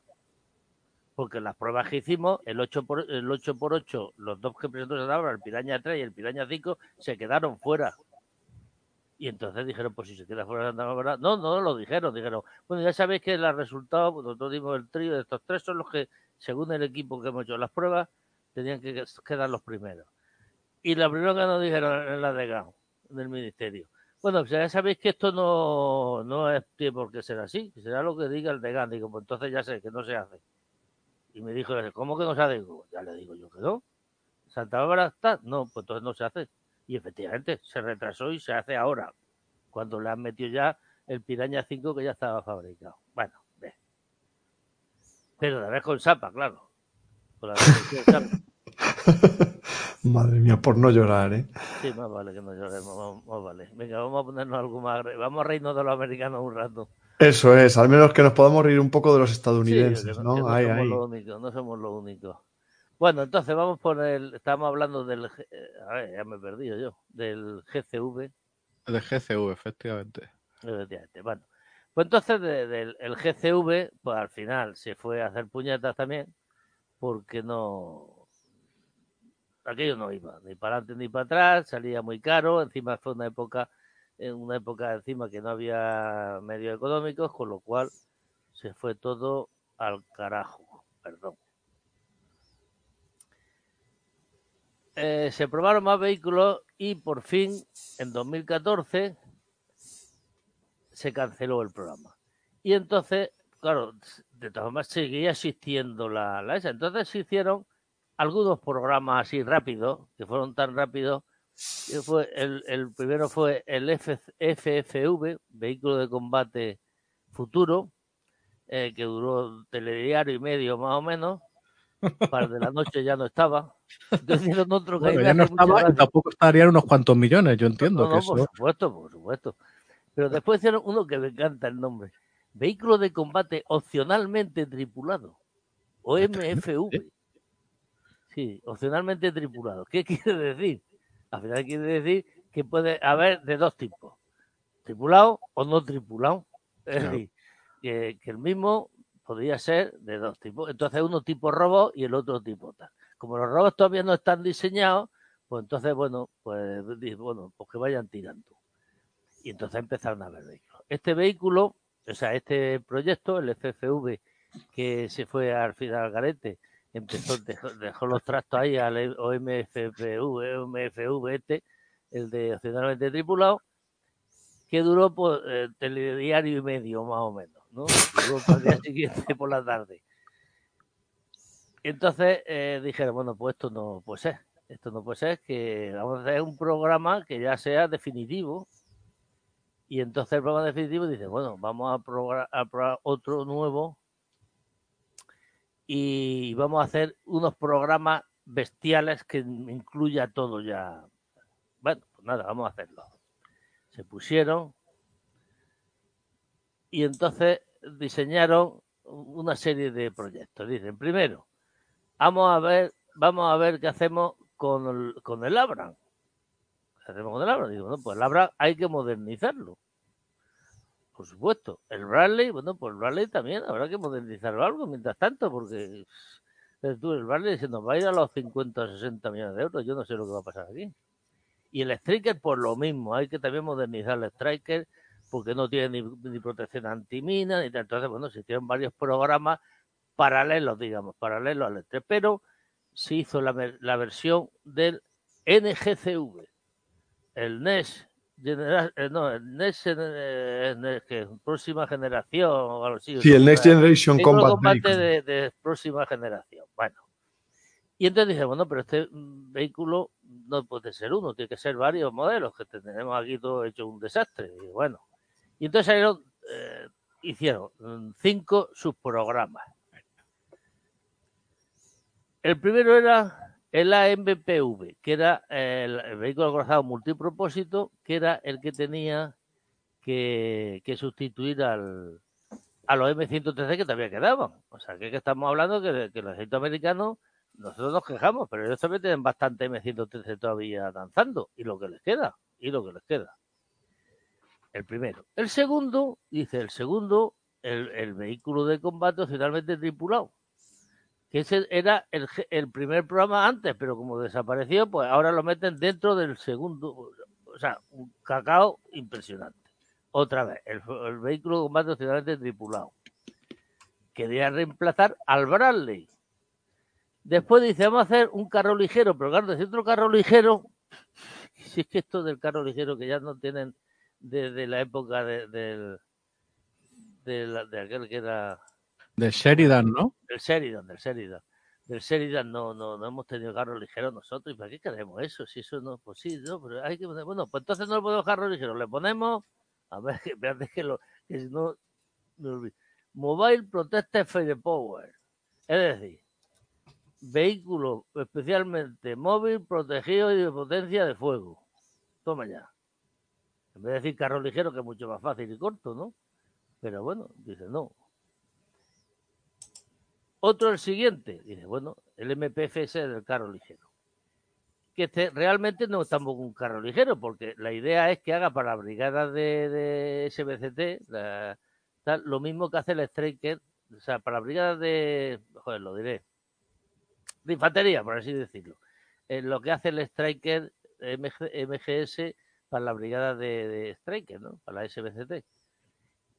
Después varios vehículos tripulados, pequeños, o sea, no tripulados, pequeños y medianos, Robotic Combat Vehicles, RCU, o sea, robots pequeños y medianos, y por último el sustituto de la hora. Es decir, esos cinco subprogramas eran los que van a meterse en lo que van a estudiar. Entonces dije, bueno, nada, esto ya tiene que funcionar. Y pero vamos a hacer, para no hacer ridículo una vez más, no vamos a firmar contratos, no. Se van a estar haciendo sobre la marcha y que nadie diga que este se ha, se ha ido a hacer puñetas. No, no. Ah, una buena estrategia de ocultación, ¿no? Solución. Por cierto, no ¿ya sé cuánto, si- en, qué, ¿en qué año estamos ya? Porque estoy avanzando no, de finales en de... 2018, no, 17 o 18, ya, hace nada, hace cuatro días. Eso es. Era por situar a los oyentes que todas estas sucesivos intentos, no funciona otro, ah, viene de, de los 90 que decíais hasta ahora, 2018, que es ayer. O sea, era un plan perfecto y sin fisuras. Efectivamente, perfecto y sin fisuras, porque además este ya no hacer firma, ahí ya no se equivocaba nadie. Nadie dice, ah, yo no he firmado nada, ah, yo no he firmado nada. Si esto no funciona, la culpa será de alguien. Alguien ha matado a alguien que Alguien ha matado a Eso, alguien. como decía Gila, alguien ha matado a alguien. Gila, eso. Y bueno, entonces, eh, pero claro, ya empezó a decir, bueno, pero esto además, como no está firmado, vamos a hacerlo muy rápido, muy rápido, para que esto sea bueno, una maravilla, ¿no? Entonces eligieron, hicieron una, pe- una- una petición de información a varias empresas a principios de 2019, o sea, eso fue antes de ayer. Y había tres candidatos, que era el Griffin 3 de General Dynamics, que es una versión del Haya británico, es decir, el Ascot 2 británico, que se llama Haya el, lo británico, hicieron el Griffin 3. Después otro fue el Lynx, el KF-41 de Rheinmetall, y el CV90 MK4 de Vice System. El CV90, el sueco, que ahora es de Vice System, y bueno, MK4 es la última versión. Bueno, tú dices, vale, pues de maravilla, tenemos aquí los tres mejores vehículos que hay ahora mismo en el mundo para que se elijan. Bueno, lanzan el de ese, pero resulta que el C190 MK4 Vice System dijo que no, que en esas condiciones que no lo presentaba. Y no lo presentó a concurso Toma ya. el link de, de la empresa de el, la, en fin, la empresa que lo hacía, no la, no la empresa, el, organismo este del ministerio, dijo no, que había una serie de problemas burocráticos que tampoco le, no le convencía. Bueno, y el Griffin 3 de General Dynamics hicieron una serie de pruebas y dijeron, no, no, técnicamente tampoco da nuestro resultado. Por consiguiente, tiene que volverse a, a lanzar el programa otra vez porque está ahora mismo suspendido. Otra vez. Otra vez, otra vez, empezar. Yo diría- que son programas exitosísimos, transforman renders en millones de dólares. Eso Sí, es. Y, y de paso hay unos cuantos que se deben poner, se deben forrar. Bueno, aquí vemos los tres vehículos, esto ya ves, el, el MK, el, el C190 MK4, el Lynx arriba y abajo el, el Griffin, ¿no? que se han quedado los tres fuera, con lo cual ahora mismo bueno, tendrá que volver a lanzar algún día de esto. Bueno, eh, las empresas encantadas de que les paguen miles Hombre, de millones sí. sin hacer nada, ¿eh? E- efectivamente, ellos están encargados de la vida. De hecho, la vida. esta foto que vemos ahora mismo es del Griffin de General Dynamics que usa Sí. por la evolución de nuestra propia barcaza del Ascot, que salió para el Ajax y tal. Y yo te quería hacer una pregunta, porque después de esto sale una imagen que salió muy recientemente para el programa Next Generation Combat Vehicle, que es el cañón de 50. Sí, este mi de aquí, pregunta de es- aquí abajo. Exactamente. Tenemos, vemos en la imagen el cañón original Bushmaster, después no estoy de seguro. 30, de 25, de 30 y de 50. Exacto. Bien, y, y la cosa De es... 30, 40 y 50. 30, 40 y 50. Eso es. La, la pregunta es, como quiera que los rusos ahora también se han venido arriba con eso de que querer sustituir su viejo 30 milímetros por un 57 milímetros y ahora están como una especie de carrerita, mamá, a ver si digo una tontería, para mí me parece que hacia ninguna parte, que no hay manera de justificarlo, de eh, ambos bloques de fabricantes, venga, vamos a, aumentar el calibre de los cañones intermedios, ¿a ti eso qué te parece? Porque yo lo que he estado leyendo es que eh, la munición de, vaina telescópica para el 50, si estábamos hablando que era 600 dólares el disparo de una munición de 30 programable, la de 50 sin programar se iba a un precio parecido. O sea, que era como, mm, yo qué sé, que, que- es, un dinero monstruoso, pero aparte, mi, mi- pregunta a dónde iría sería, ¿tú dónde ves, o, crees que hay alguna justificación para estas subidas de calibre, aparte de para hacer más bonitos los renders y subir las cuentas de resultados de, de las empresas? Hombre, mm, eso es lo principal. Pero de todas formas, vamos a ver, el- el- lo- los cañones estos, hombre, al 30 milímetros tiene una potencia bastante asequible ya, o sea, Claro. bastante importante. O sea, la única cuestión de decir aumento el calibre, por ejemplo, a 50 milímetros, es si queremos utilizar sobre todo munición perforante, flecha y demás, contra carro, contra pero claro, para un carro de última generación pesado, pues no tiene muchas cosas que hacer. Y después Claro. tiene un inconveniente desde mi punto de vista, que los, los cañones de los carros de los carros no son solo para batir otros carros, que sí, es importante que tengan, pero también tener municiones contra otro tipo de objetivos. Y claro, cuanto mayor, eh, menor sea el calibre, lógicamente un proyectil de 50 milímetros no puede batir un- una casa mata lo mismo que uno de 120 Claro, claro. lógicamente que tiene cinco veces más de, de- de- de carga, ¿no? Entonces, bueno, tiene sus ventajas y tiene sus inconvenientes. Pa, depende de qué tipo de vehículo estemos hablando. Si un vehículo dice, no, yo quiero hacer un vehículo de reconocimiento, pues sí es importante que tenga un cañón potente y en todo caso, mm, decir, un cañón que no sea de 105 o 120, pero que sea suficientemente potente para poder destruir otros vehículos blindados, medianos o pequeños, y cierta capacidad de- de- contra otro tipo de objetivos. Pero claro, no se puede comparar con un cañón de 120. Por mucho Claro, que claro. queramos. Pero, no, yo de todos modos, por ejemplo, a mí me parece, sin, sin saber tanto como vosotros, también lo hemos comentado ya por aquí, que a mí me parece, por ejemplo, que para un vehículo de combate de infantería, un VCI estándar, eso como no es el Striker, no tal actualmente, que ya tener cañones de 50 milímetros o los rusos de 57 milímetros es exagerado, creo. Yo creo que Claro, sí, pero es una- sobre todo, si me permites, a mí es que lo llevo pensando un tiempo, y cuando digo un tiempo desde que empecé a escuchar del Super Shot para complementar el 35 milímetros de BAE, ¿verdad? Que el problema que yo veo, desde una posición de cuenta ABA muy simple, es que si el blanco amerita endiñarle con algo de 50 en vez de con uno de 30, con un cañón de 35, es que vale los suficientes millones como para gastar en él un Javelin de 150 mil dólares. Hombre, Ah, claro. ver adelante un vehículo de estos chiripiti flautico galáctico ultramoderno que va a costar pues la torta un pan de 5 millones en adelante, el Javelin te cuesta 150 mil, le tiras 3, ala. Pero es que lo que yo he dicho siempre, yo he defendido siempre, es que no se puede ir a vehículos que te sirvan para todo. ¿Por qué no? Porque Exactamente. No es rentable tampoco, además. Es decir, tienes que tener unidades heterogéneas, donde tengas, sí. Por ejemplo, un vehículo de reconocimiento dice, bueno, que quiere que no todos, pero uno de cada dos, de cada tres, o por secciones, en fin, depende también cómo lo tengas tú organizar la unidad. Dice, bueno, pues esta unidad, para que lo ataque una unidad de carros, bueno, pues le pongo una sección de carros, pero de carros. O de cazacarros con misiles, que sean cazacarros. Y otra unidad también de defensa antiaérea, que lleve los misiles mm, que sean los de estos de, de- pequeños de tipo Mistral o tipo tal, los que tú quieras. Bien, para defender a toda la unidad. Vale.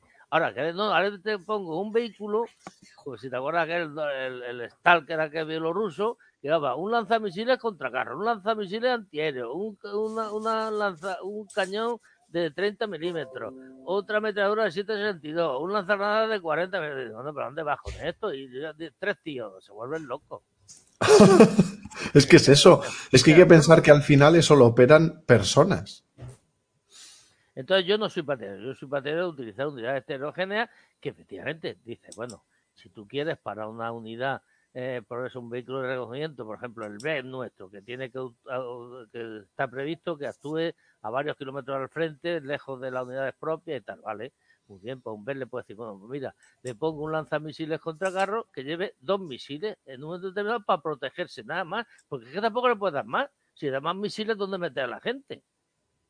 Pues claro, los misiles, por ejemplo, yo me acuerdo el, el BMR Top, que lo tuvimos haciendo en la primera caballería, el Top que le pusimos el por bueno, si es que en el BMR, quitando toda la gente, cabían seis misiles, no cabían más. Ya ves. Entonces, ¿a dónde vamos con, esa historia? Entonces, no, no vale la pena. Es preferible hacer unidades heterogéneas, cada uno con lo suyo, en las cantidades que sean, y mezclarlas y bueno, y ya está. Esa es mi, opinión, pero claro, ahí cada uno tiene su, su, su, visión, claro. Bueno, entonces esto de los cañones, ya os digo, yo personalmente no soy partidario. Y más de 30, 40 milímetros ya me parece mucho. Me parece mucho porque además, cuanto más grande sea el calibre, menos unidades, menos, menos tipos de, de, o sea, menos cantidad de munición puede llevar. Es así de claro. Lógicamente.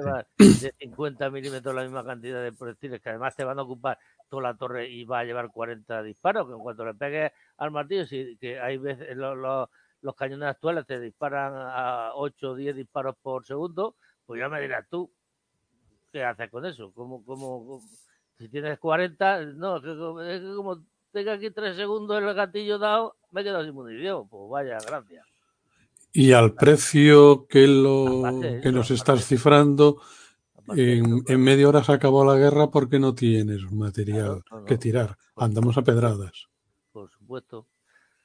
Bueno, aquí ya, eh, ahora por lo que veo ya el este, eh, hablando también de lo, que es la potencia de fuego, se estudiaron mucho, se están estudiando pues este tipo de, pues, solamente, o sea, de, pasada solamente veremos las municiones de los cañones electrotérmicos, eh, electrotérmicos de, de rieles o de raíles y los de bobinas, que son estos dos, se ve estos los de bobinas son cañones normales con las bobinas para acelerarlas. Aquí veis, este es un cañón de bobina el tamaño que tiene.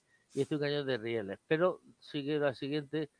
Una pregunta. Yo por si me podéis aclarar, por favor, porque el tema de eso de los railgun, los cañones de rieles o de raíles y los de bobinas, por aclararme a mí y a nuestros oyentes, eh, el principio eh, que lo distingue de, lo actual, que claro, ahora es eh, pues con una carga explosiva pólvora, es lo que impulsa el proyectil a través del cañón, y en este caso, ¿qué es lo que lo impulsa? es una carga electromagnética, un raíz, eh, los dos raíces, cada uno lleva la esta, de manera que tú al meterle la carga, lo que hace es que la diferencia de, carga la, lanza el proyectil a mucha velocidad hacia adelante, a un montón de varios miles de, metros por segundo, y esa es la capacidad de destrucción. Aunque tiene un inconveniente, el consumo electrónico. Fíjate, este que vemos aquí ahora, un cañón de rieles, pero que, te vale ahora mismo para, para un barco de guerra, pero poco más, porque es como una casa de dos pisos donde vas con este cacharro. Tenía unos vídeos para ponerlo, pero bueno, ya lo dejaremos para otro, otro que hablemos de este tipo de armas. Y, sí, y que consume, pones aquí que consume 1500 kilovatios por disparo, este cañón de riel. O sea que consume como cientos de viviendas particulares o una señora empresa que tenga este consumo en el mundo de la distribución eléctrica, alguien que se zampe el solito 1,5 megavatios. es un enorme cliente que se le recibe con champán, eh, con eh, la forma de terciopelo, porque tela lo que se está gastando por disparo. Claro, este es el problema, por ejemplo, para ponerlo en los vehículos ¿Qué, vehículo tienes tú que llevar para llevar la energía necesaria para este cacharro? Pues un barco. Y le pones ruedas y lo saca por el campo. ¿Cómo es eso? Claro, porque estos estos bichos, hay otros más pequeños, pero pasa, había un anterior, tira para atrás a ver si, si veo una foto. Este, este, este, este, fíjate. ¿Qué pasa? Este, este es el pequeño, un pequeño de, de Real Star, ¿no? Que dispara, pero ¿qué pasa? El proyectil llega ahí a esta distancia y cómo llega. Pues de aquella manera. Pues de aquella manera. Eso no perfora nada. Entonces ya se están haciendo muchos inventos. Bueno, ya hay, incluso he visto en Estados Unidos, son los frikis que son, eh, concursos de tiro con armas portátiles de este tipo. Bueno, Pero bueno, pues esto algunos así, hacen macramé, otros utilizan cañones claro, así. no, Por cierto, te quería preguntar una cosa, porque ha surgido antes, en una diapo anterior, eh, los cañones electrotérmicos. Vamos a ver hasta donde yo sé, porque es un tema, joder, que yo me acuerdo de los finales de los 80, que empecé a leer sobre ese tema. Eh, un cañón electrotérmico, al contrario que un cañón convencional, lo que hace con una, lo que se hace con una potencia eléctrica más moderada que con un railgun es convertir en plasma súbitamente, metiéndole una cantidad interesante de kilovatios, el propelente, pero que no es como quemar propelente a piñón y ya está. O sea, que lo que el aporte de, de energía eléctrica le me- genera un plasma a muchísima más temperatura y por lo tanto eh, la presión interna en recámara es más grande y por lo tanto se supera el límite de esos 2.200 metros por segundo que habías comentado y estaba hablando de 5.000 o algo así. Sí, está- estamos, eh, eso se han probado ya varios de cañones de estos de plasma o electrotérmicos, eh, eh, que son mezclas, y, pero tampoco, no, no, no compensa. Ahora mismo han estado viendo la esa y por ahora viendo los, mm, las capacidades que tienen los electrotérmicos y electrotérmicos químicos, que lo hablan también algunos, mm, no compensa, no compensa con respecto a los cañones, por ejemplo, aumentando el calibre. Ya se ha visto que los cañones de 140 de carro, por ejemplo, tienen más potencia que, que en comparación. Un detalle, Juan Luis, ¿puedes poner la foto del, del, del electrotérmico un instante? Ok. Quiero hacer una broma. Y es decir, que en la foto inferior izquierda sale un móvil Nokia, que no sé si es para comparar tamaño o para Sí, se lo sí, dejó no, ahí el dueño, pero quiero decir que estáis hablando aquí de municiones de flecha y este tipo de cosas. Y digo, yo cuando vi esto me asusté y digo, ostras, como se les ocurra cargar los cañones con móviles Nokia, eso sí que es el arma de destrucción definitiva, ¿eh? Estrella de Eso la es un arma anticarro, vamos, eso perfora lo que sea. No, no, no, no, no, son proyectiles muy pequeños, ¿eh? En los vídeos yo te decía había uno que el proyectil este grande, en el cañón de rail el grande, que se veía en, en un barco. No sé si, si alguna.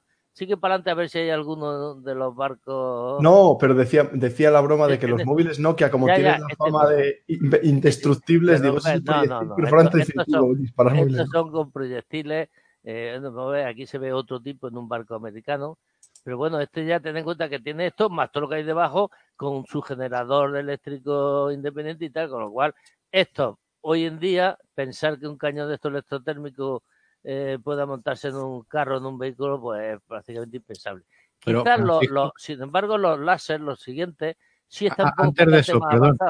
¿eh? Disculpame un momentito, Paco. Dime. Francisco, generar 1500 kilovatios del señor en algo más pequeño que un portaaviones nuclear, ¿eso es factible a día de hoy? Pregunto, que tú sabes de las cosas de, de la mar. Perdona que no te escuchaba, escu- eh, te escuché mal. Dime, dime. Sí, sí, sí. Que si generar 1500 kilovatios del señor en una fragata es factible, pregunto, no tengo ni idea. Mm, Factible es, pero le tienes que dar de comer al resto de lo que lleva dentro, ¿eh? No, Ya, este vale. es que lo, lo que decía es que lleva su propio generador. Ah, Ya, ya, ya, pero aún así, eh, eso como lo alimentas, en dónde le metes, es que estamos viendo que con las... Sí, ¿cómo de hecho ya lo hemos en algún episodio habíamos comentado ya, ¿verdad, Francisco? El tema de se están viendo ya problemas para meter nuevos sistemas como los láser en los buques por falta de por capacidad. física. falta de, de generación y le está pasando, por ejemplo, el problema que están generando las catapultas electromagnéticas en los portaaviones. Y mira que el portaaviones es un buque grande y con capacidad. Pero es que esto ha sido el gran, en este momento es el gran defecto de todo este tipo de productos. Y si nos vamos a mini, a miniaturizarlos en un carro de combate, pues es exponencialmente muchísimo más difícil. ¿Por qué se han ido al traste los LCS de los norteamericanos? Pues uno de sus grandes problemas es la energía. Y ahí no hay armas de la guerra de las galaxias. ¿eh? En algunos ahora ya tienen instalado un láser, pero es lo único que hay. Nos- antes de que se instalara ese láser ya había problemas para la generación de energía. Imagínate tú lo que representa meter este tipo de armas en un carro de combate o un vehículo de combate de infantería. Yo es que lo veo de ciencia ficción. No, pero ojo, que los vehículos acorazados ya se están metiendo los generadores eléctricos que llegaban ahí menos, ahora se están metiendo multiplicados por 10 porque se está viendo sobre todo en operaciones que claro, empiezan a meterle ahora inhibidores, ahora un no sé qué, y ahora lentar, y ahora cuál, y dice, oiga, que esto ha reventado y ha salido ardiendo. Y entonces ahora ya el 8x8 tiene un, un generador, bueno, ya le están metiendo generadores bestiales, o sea, como 50 veces más de lo que llevaban antes. Ah, y eso es lo que justifica la inclusión de la transmisión SAPA. Eh, Bueno, sí. Ya sabemos que esa, esa es la excusa, sí, efectivamente, qué malaje que eres, pero con toda la razón. Ay, ya, bueno. Seguimos, seguimos, Paco, no te calentamos. Bueno, no, mira, ahora sin embargo, ve, lo que sí está más avanzado son los, las armas láser. Aquí tenéis algunas que son bastante más pequeñas. Esta era la, el primero, prácticamente, el láser táctico de alta energía americano. Pero claro, este tenía, es que no, no está aquí la foto. Una pregunta, Paco. Este, sí. ¿Estos láseres forman también parte de este FCS, que ahora es el NGCS? lo estuvieron estudiando, querían estudiarlo para eso. Lo que pasa que, y de hecho hay varios, varios prototipos por ahí hechos que empezaron con esa historia. Pero claro, para vehículos por ahora, están, bueno, tiene aquí, mira, aquí tiene un Hammer que sí lleva unos láser, pero mucho más pequeños. O este también es el láser, el, el, el móvil eh, táctica, el táctico láser, pero el móvil, este de aquí que va en un helicóptero, y aquí ahora ya lo han montado un camión, pero claro, fíjate, con un láser que realmente ahora se está utilizando prácticamente como misiones Ferran, o sea, contra cohetes, artillería y morteros. O sea, que estos di- disparan y destruyen la, la, la verdad están dando muy buenos resultados. Aquí tenéis, bueno, tenéis, bueno, todos estos son americanos. Pasa que había otro con otro, también, por ejemplo, los Rey Metal alemanes también tiene, efectivamente aquí dice un, un- no sé si era un Quinta es, es un compañero del foro y también invitado del el- podcast. El leopardo no tiene aire acondicionado como para poner un rey. Efectivamente, el leopardo ya hubo muchísimos problemas y no se lo podía, no, no se lo podía, se lo podía poner, pero valía, los alemanes pedían un pastón para podérselo instalar. Entonces, es complicado, es complicado tal y como está el tema ahora mismo. Claro, pasa la foto, Juan Luis, por favor, a la siguiente que pide Paco. Sí.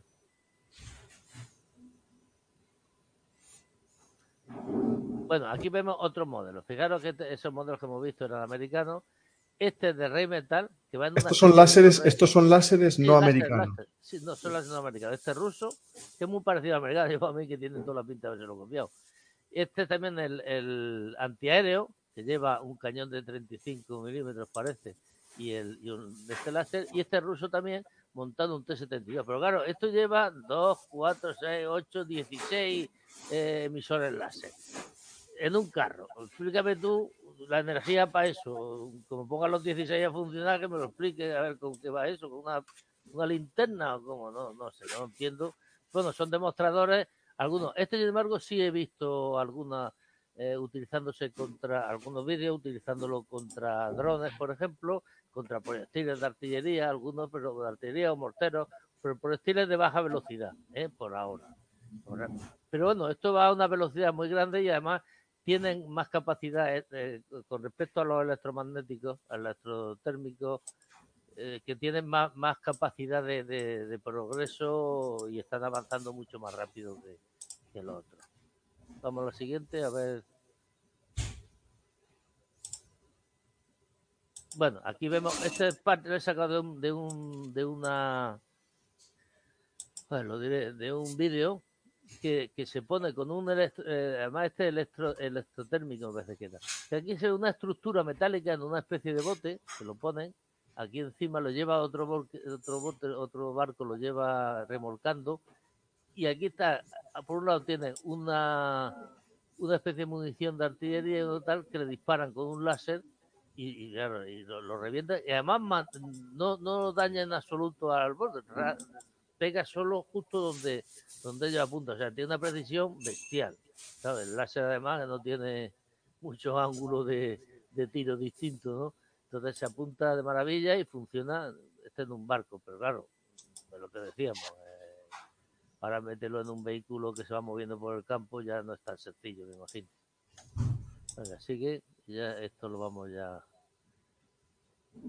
Bueno, ya pasamos al, este. Para el programa AMPV, dijimos que dentro del programa NGCV, NGCV de Next Generation, tenía cinco subprogramas, uno de ellas el AMPV. El AMPV era el, programa para sustituir para sustituir al M113, que es el que le dieron mayor prioridad, porque tenía muchos M113 y querían eso. Entonces, eh, uno de ellos fue General Dynamics, que presentó este modelo de un striker de cadenas. El striker, pero con un tren de rodaje de cadenas. Mm.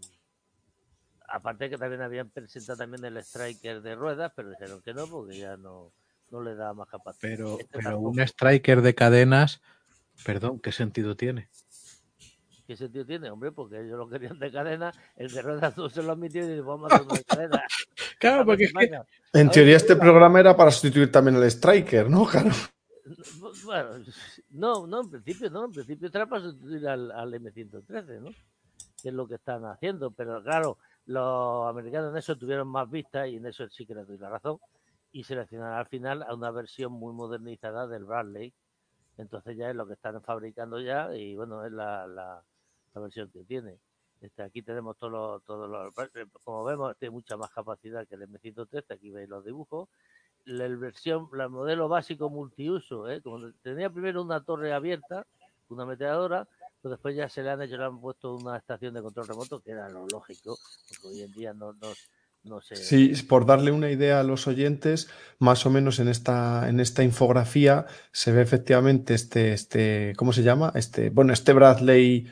AMPV, el vehículo. El AMPV, eso es, comparado con el M113 y podemos decir que es más o menos como un tercio, en un tercio más de volumen global, más o menos, ¿no? Sí, sí, sí. Eh, bueno, el volumen interno es un 70% mayor. Fíjate, pues por fuera parece un 30-40% y por dentro un 70% mayor, imaginaos. Es mucho, claro. Claro, entonces este lo tiene mucho. Además, van a estar, los van a estar 10 años fabricándolo, ¿no? Pero bueno, porque tiene todavía mucho. Y al final se espera que alcance unos 2.900 vehículos, una cosa así, que son los, los M113 que les quedan todavía. Porque pensamos que el ejército americano, y tiene muchos todavía, ¿eh? Tiene muchos todavía en, misiones secundarias, todo lo que queráis, pero, pero ahí los tiene, ¿no? Para esta, brigada. Después ya de este programa, pues vamos al, que yo te decía, el vehículo con gran potencia fuego protegido y móvil. Bueno, estas son todavía los de la MPV, que son las distintas versiones, que va a haber cinco o seis versiones. Que son las, sigue, sigue. Esta es la ambulancia, este portamortero. Aquí sigue todavía estas son todavía Oye, esa versión con esa versión con ante, esa versión la anterior, esta versión son antenas, es de mando y control o qué es eso? sí, sí, a mí me lo parece, no no sé, porque no estaba ahí en ese, pero yo creo que, que esta debe ser antenas tipo la de la Segunda Guerra Mundial. Cosa rarísima porque hoy en día ya no se utilizan, pero bueno. Igual para los equipos que llevan ellos pues la, la han necesitado así. Esta es la versión básica de la multiuso bueno, eh, aquí vemos también lo que estudiaron en principio, que también eh, querían poner, lo han estudiado varias veces, el IADS, por ejemplo, el de abajo, el vehículo de, los dos vehículos más básicos sobre el Bradley, de con sistema de protección activa, el de arriba tiene el, aquí se ven los radares, estos dos ovalajes un poco más oscuros, son los radares del sistema Trophy, que es el que han seleccionado realmente para la mayoría de los vehículos americanos, y abajo un sistema norteamericano que tiene arriba lo que se ve un poco los lanzadores con creo que era cuatro, cuatro municiones defensivas y tiene, bueno, pues como un sistema ADS con todos los sistemas Paco, ¿qué opinas de que hayan eh, seleccionado el Trophy en lugar del Iron Fist? Hombre, a mí me gusta más, más el Trophy porque este tiene los, es lo mismo que hablamos de lo de cambiar el cañón del Iron Fist. Hombre, si le, depende también de los lanzadores cuánto les ponga, ¿eh? si tú le cubres el Iron Fist, le, pones cuatro, por ejemplo, cubriendo los 360 grados, bueno, pues todo es prácticamente cuatro, o que los cubran, pues bueno. Lo que pasa es que el Iron Fist, a final de cuentas, tiene dos lanzadores, creo, me parece, cada, cada uno, cada, cada bloque giratorio. Entonces son dos, cuatro, seis, ocho lo que puede llevar el, el vehículo, o cuatro si le pones solamente dos.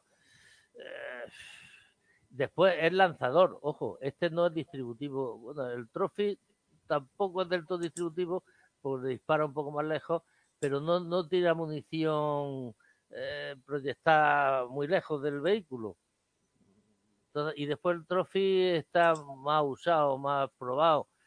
Eh, es que estas, estas cosas yo si no las pruebo puedo dar mi opinión así, pero si no las he probado yo qué sé, a lo mejor este funciona mucho mejor que el otro. De todas formas, por ejemplo, el radar que usan yo creo que es el mismo, si no me equivoco. Y, bueno, lo único que el Iron Fist es más fácil de poner quizá que el, que el Trophy. Pero bueno, no sé. Yo personalmente me quedaría con el Trophy. Pues ya que estamos, una segunda pregunta. ¿Sabes cómo están protegidos esos radares contra fuego de fusilería o ametralladoras pesadas? Pues me imagino que tendrá su protección, pero no sé hasta qué punto. Hombre, sí que tendrá, lógicamente tiene que tener. Lógicamente tiene que tener. Ahora, contra armas ligeras me imagino que sí, pero nada más. No creo que tenga mucho más. Es que tampoco, tampoco, pero tampoco, tampoco es tan fácil acertarle, ¿no? Porque al fin y al cabo son objetivos bastante pequeños. Hombre, no, no, acertarle no, no es que sea fácil acertarle, pero sí es cierto que si tú tiras mucha una munición explosiva o lo que sea, puedes dar aquí al lado y los trozos de metrallar le pueden destrozar el cacharro. ¿eh? claro, es que si tú, si tú le ciegas el radar, le ciegas el sector, ah, si por ejemplo, qué sé yo, por desesperación le tiran con una Duska, con una HMG al radar y alguno de los radares se lo cargan, ya puede tener sí, pues, pues igual esa, parte, esa, parte, la deja ciega, de luego. Claro. Esa parte se queda ciega, desde luego, sin lugar a dudas. Pero bueno, todo tiene sus ventajas y sus inconvenientes, claro. Bueno, aquí vemos ya de los de los, los carros estos que tiene, que, estaban probando. Ahora aquí tenemos la de General Dynamics, como este montado sobre el, el Griffin, el Griffin con, con varios esta, esta, es la torre del de 120 del Centauro, esta arriba era una torre del FCS americano, pasa que había otras dos torres más. Este para el MPS, para el, para el vehículo de potencia, fuego protegido y móvil. Adelanta este, a ver. Aquí tenemos otra con una torre que es muy parecida a la del Abram, pero con cañón de 105 milímetros, que aquí lo vemos, que también se han hecho especialmente. Y las otras dos, pues bueno, son tres cañones que ha, que ha preparado, o sea, tres torres que presenta General Dynamics con el, con el, con el Griffin. Pasa, se ve, ahora vemos el otro, el otro, la versión de Vice System. Pero este es de hace 30 años. Este es el M8 como, efectivamente, un M8 y un Thunderbolt, que es el primo hermano, pero con años de 120. Bueno, y ahora lo han recuperado. Claro, pero es que lleva 30 años del señor diseñada esa cosa. Sí, sí, sí, por supuesto, por supuesto. Porque este ya se diseñó para lo que yo decía antes, para el Seridan, para sustituir al Seridan. Ya, exactamente. Esta además, bueno, la ventaja que tenía en la GS que, que eso lo tenía bien, que tenía tres niveles de protección, si te acuerdas que era el básico. Sí, exacto. Después le ponían la coraza reactiva, una coraza especial eh, añadida, placa añadida alrededor, y por último la coraza, el de arriba se ve que la tiene, la coraza reactiva también, es decir, que tenía esos tres niveles de protección según las necesidades y demás. Bueno. Sí, que si no recuerdo mal, la idea era aerotransportarlo con el nivel básico de protección de extremo se zurraban con eso, pero si se podía se le montaban los niveles adicionales ya en tierra y se le cargaba menos al suelo del avión. Por supuesto, esa era la, esa era la idea, sí. ¿Y eso qué es? Bueno, esto era el Hunter, un, este, este, lo ha presentado eh, ST Kinetic en la empresa de Singapur eh, con, el, con la torre Cosqueril. Esta torre Cosqueril pues es 105, 120. Y este es el, el, Hunter, el, el, sustituto del Bionis de, de Singapur. Ah, una pregunta, Cosqueril, ¿esa torre también la ofrece o derivado de ella para nuestro 8x8 o algo así o no? No tiene que ver. Sí, sí, sí, sí. Esta y todas las demás. Y no eso. No ni de los casos porque no se llaman Zapa, se llaman Cosqueril. ¿Qué iba a decir yo? Pero. Se, eh, llama, eh, se, llama, ahora tenemos otro otro tipo Sapa 2 que se llama Escribano, Escribano 2. Pero la barcaza que hemos visto antes de, de, mm, de Kinetics parecía un TOA. Sí, bueno, es que eh, pero no, no, un TOA. No, no. Este es el Hunter, el Hunter, Hunter, que en la versión más básica más, tiene otra con más una protección lateral más grande, Un vehículo de combate de infantería de Singapur, vamos. Muy parecido al todo, de luego. Bueno, después ya, eh, estos son los de los de las pruebas eh, delegados del, del USARMI, ¿no? Entonces, si hay, tenéis alguna duda más del USARMI, antes de meterme ya con los, los marines que también se van a llevar lo suyo. que, que tiramos ya para los marines directamente, ¿no? Tiramos con bala. Bueno, vamos a ver. Los marines Bueno, a todo también- esto, a todo también- esto a día de hoy la conclusión es que el- este NG, NGCS de US Army está parado, no han decidido nada. No, están- yo estoy esperando que salgan ya de, ¿no? Tendrán que volverlo a sacar y decidir algo, yo qué sé. Claro, y el sustituto ese del M113 está MPV, ese sí, o toda- tampoco. No, no sé si no, ese vaya en marcha, ese va, porque realmente se tiene en cuenta que eh, son versiones del, del Bradley y entonces, de hecho, el ejército americano para abaratar los costes le ha ofrecido chasis de Bradley para que lo utilicen, no tengan que fabricar los nuevos enteros. Pero no sé al final, pero vamos, sé que están fabricando, ¿eh? eso está Vale, claro. ese sí. Y lo demás, todo parado y pendiente de demás, otra vez nada, nuevos parado, parado, está honesto y poco más. Unos cuantos millones, ¿verdad? Unos cuantos decenas de Ah, miles de millones. en- Nos podían dar nosotros, yo que sé, una décima parte nada más, no pido más. Pues nada, pues vamos a, vamos a por los marines, a Vamos por a por los Marine marines, Corps. que esos como son llevan menos, eh, pero bueno, también tienen lo suyo también. Bueno, hace ya como, ¿cuánto ha sido? 15 años, 20 años, yo no sé ya cuánto, ya pierdo la, la, la, la, la- la esta. Ellos tenían, los marines, en los años 70, en el año 70, tenían el AV7 o Amtrak, o bueno, tenemos nosotros aquí también, el VTP7 también se ha llamado alguna vez, bueno, el AV7, la mayoría como vehículo anfibio, que lo utiliza mucho en, lo vemos aquí, que lo utiliza mucho en Afganistán, en muchos sitios pero claro, ya llega también a un límite de, vida que ya tiene 50 años. Que estamos hablando ya que no son, no son vehículos de antes.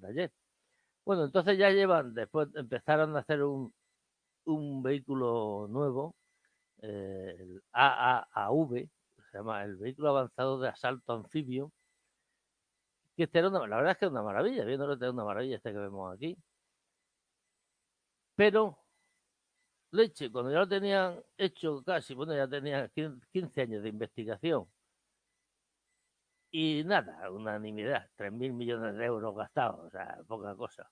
Nada. Ah, Eso es nada. Lo que, en las monedas de debajo del, del, coche- del cojín del sofá. Efectivamente, Lo que fueron recogiendo así por los sofás y tal.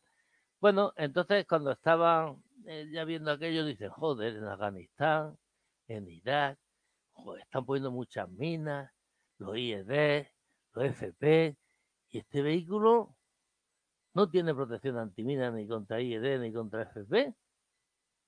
¿Qué hacemos? Entonces, claro, podían dar la opción de decir, bueno, vamos a ver, vamos a diseñar uno con esta base, pero, pero que tenga ya protección de IED y FP, como hemos hecho, como nos ha modificado el Striker, nos ha modificado el Bradley, nos ha modificado el Abra, pues, pues no lo modificamos.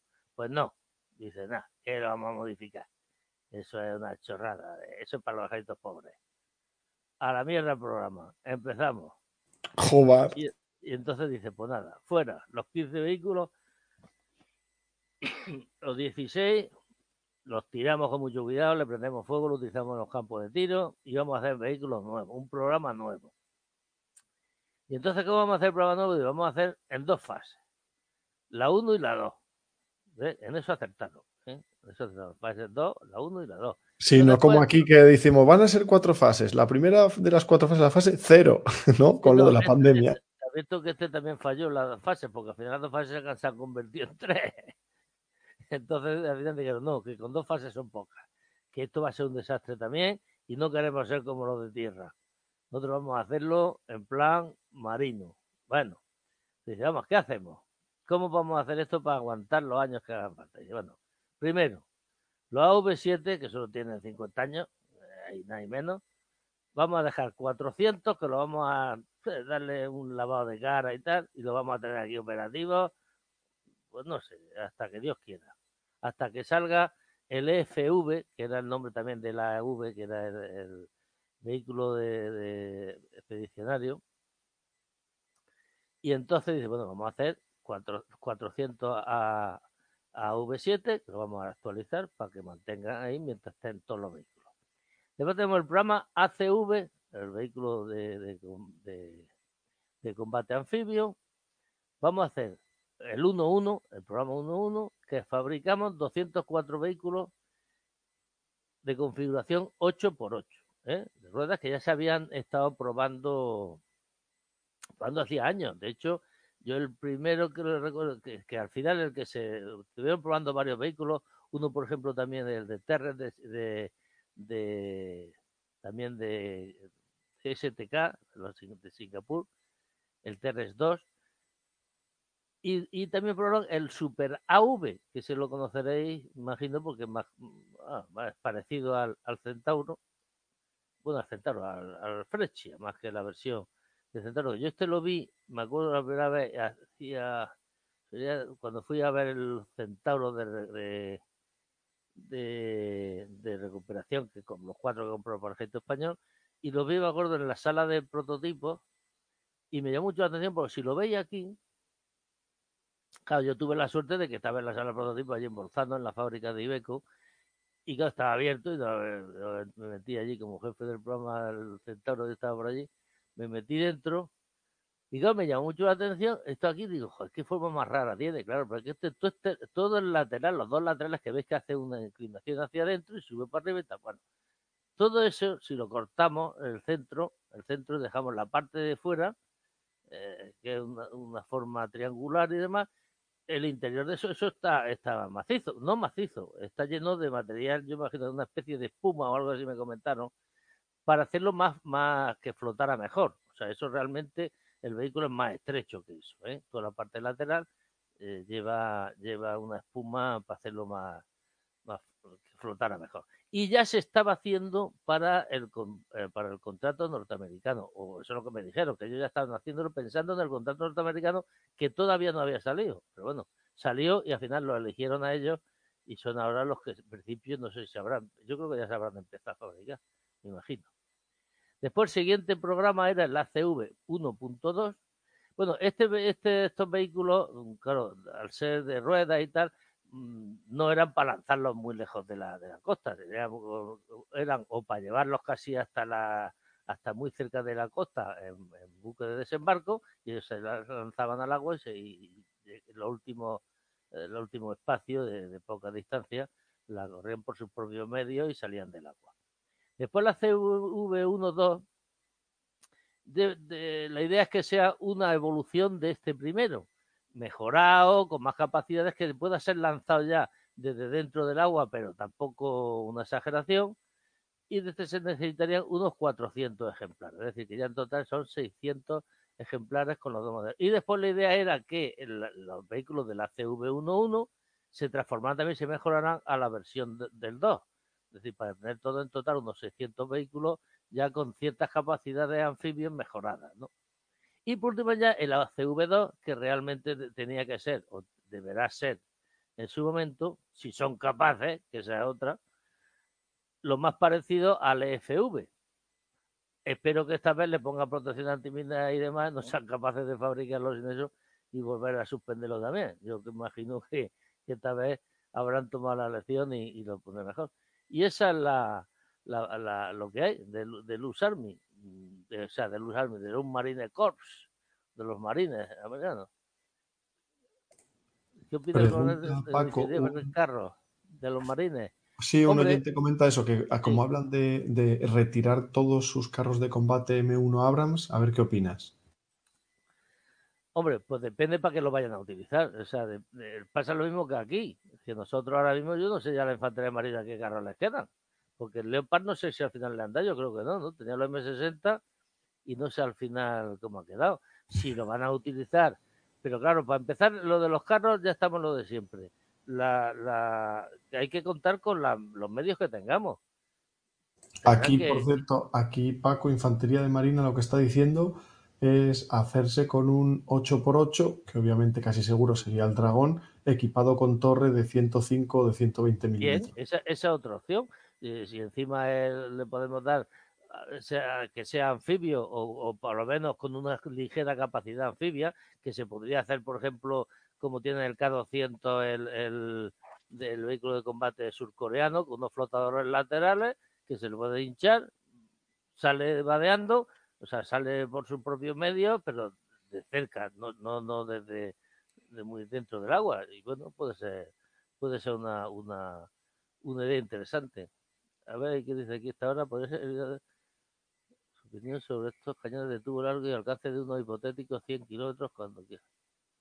Eh, no sé exactamente qué cañones me está hablando de tubo largo y alcance de 100 kilómetros. Si no me equivoco, está hablando de esos experimentos de, de, ampliar en no sé cuantísimos calibres el cañón del, del M107. Y... Ah, de la, a, a, partillería estamos hablando. Ah, Exactamente. Yo creo que sí, ¿eh? ¿eh? Creo que sí. Hombre, vamos a ver, el problema de artillería es que, bueno, no, el problema no es como un carro que tienes que meterlo por muchos sitios, porque claro, un, un cañón muy largo, muy largo, tú le metes ahora a un carro un cañón de 155, 52 milímetros y, y como te metas por el campo, cuando hay una zona, por ejemplo, de árboles, ¿qué coño haces con el cañón? Como no te lo comas, claro, o sea, no, yo no lo veo tan sencillo. Yo no lo veo tan sencillo. Es complicado. Aparte de que, bueno, partillería. Bueno, pues no sé yo. Eso tendría que decirlo un artillero. Puede ser interesante, pero yo creo que artillería tiene otras opciones mucho más sencillas que meterle a los, a los a las piezas de P un cañón larguísimo, ¿no? No, sí, lo sí. Veo muy, no lo veo muy factible, desde luego. Pero bueno.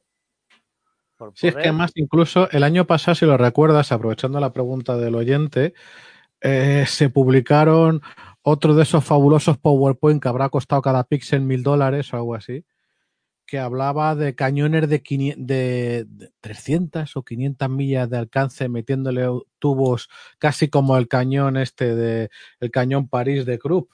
O sea, es como Sí. a mí lo, cuando yo vi esos, bueno, incluso este mismo programa, la verdad es que no lo acabo de entender porque esas distancias, yo diría que cierto tipo de cohete guiado ofrece una, unas ventajas que el cañón no lo puede alcanzar. Claro, pero, pero no solo, hombre, por supuesto, pero es que ahora mismo tú tienes los, los lanzacohetes que tenemos, por, por, los que hay ahora mismo, que tiene hasta misiles de 300 kilómetros de alcance. Nosotros cuando estuvimos estudiando los, los lanzacohetes estos para España, tanto sí. los israelíes como los brasileños, los astros. Eso ya tiene, tiene alcance bestiales sin necesidad de tener esos pedazos tubos, ¿no? Aparte claro, de eso, que, que, que, tú tienes unas municiones, tú lo puedes hacer con, con cohetes asistidas por cohetes, que pueden tener los alcances de 100 kilómetros y más, vamos, depende del cohete que le metas, claro. Y le pone guía terminal, que ahora mismo está en la orden del día, y con eso ya tiene suficiente para, para poderlo hacer sin necesidad de, de ponerte un cañón, de eso, una bestialidad de cañón de eso, vamos. A mí eso no le, veo, no le, veo, mucha rentabilidad, luego. O sea, que esos, o sea, que esos alcances sí que se llegan a conseguir con, con esos otros sistemas ya existentes y más sencillos, ¿no? Es que a veces claro, pues yo tengo la impresión de que solo se puede alcanzar con, con esto tan moderno, tan capaz, ¿no? Tan grande. Claro, pues es que ya existe todo eso. Si es que hoy en día alcance de 100 kilómetros y demás, si es que tienen misiles bastante baratos porque no son misiles misiles, o sea, vamos, son misiles, pero que tienen guía terminal solo. Por ejemplo, los israelíes nos ofrecían aquí para, para los lanzacohetes españoles eh, un sistema de guía terminal que tenía una, una, precisión de 10 metros y tenía un alcance de 300 kilómetros. O sea, es que, ¿para qué quieres más? Es que no sé, a mí me parece un poco absurdo. Aparte que ya tiene también municiones terminales que, que yo creo que no vale la pena meter esa, esas piezas porque además ya el moverlas de por sí es un problema. Mover, mover ese pedazo de bicharraco ahí con, con ese tubo tan largo, ¿no? Bueno, también es verdad que en la historia había otras veces que eran tubos que se enrojaban y se hacían más, más cortos, pero vamos, no lo, hoy en día no lo veo, no lo veo eso muy rentable, de luego. Bueno, algo más queda, bueno, ya está, prácticamente yo aquí ya no tengo mucho más que, que contar. Bueno, sí, se podrían estar contando muchas más cosas, pero bueno, yo creo que ya Hombre, lo más importante.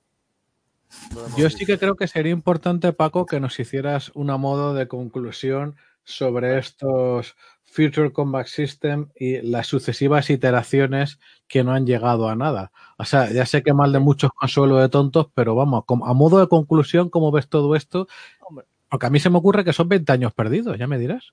Pues sí, bueno, programas tan, tan, tan, tan, grandiosos, ¿no?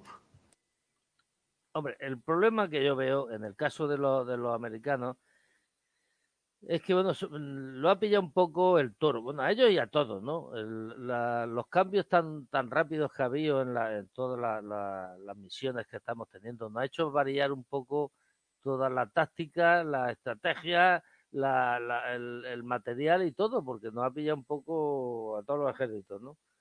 Nos ha pillado en pelota, en, una palabra. Entonces yo creo que en el caso de, pero en el caso de, los, de los americanos, el FCS, por ejemplo, es que, que, no sé, es que son eh, cosas inexplicables, o sea, se han tomado decisiones que no me las puedo explicar, que yo sinceramente no entiendo cómo han llegado a eso. Después han sido una serie de programas, programas que han, o sea, programas que han durado meses. Es que el caso, por ejemplo, el GCV cuando inició, eh, se inició en el 2010, en, eh, a principios de año. Se canceló en agosto del 2010, o sea, seis o siete meses después. Se volvió a lanzar a, finales del 2010, o sea, en un año se lanzó, se canceló, se volvió a lanzar. Y después tuvo cuatro años. Y cuando los cuatro años estuvo, entonces también se cargó, dijo que aquello no iba a ningún lado, que sería muy caro y hacer. Entonces dice, bueno, esto, yo no sé, yo decía en el artículo que publiqué en la, en la revista Ejército sobre este tema, A ver si me acuerdo yo, cómo, cómo, qué es lo que puse yo ahí. Ay, dice, ah, sí, a ver, dice, tengo la sensación de que los estudios preliminares en lugar de estar confinados por verdaderos profesionales expertos, avalados por profundo conocimiento de la materia correspondiente, han sido encargados a guerreros o chamanes de alguna tribu amazónica o de otras tierras lejanas, con la esperanza de que sus originales soluciones sean capaces de eliminar todas las dificultades existentes. O sea, esa es la sensación. Madre mía, tal cual, ¿eh? tal cual. es que, es que, no sé, es como coger esto, un, chamán de ahí de la, de la Amazonas y a ver, hazme un programa de carro tú, o de blindado. Sí, lo sorprendente es lo que decías, además, para el título del episodio, que es literalmente que el US Army no sabe lo que quiere, o sea, ni ellos. No, no, no, no, es que no, es que no.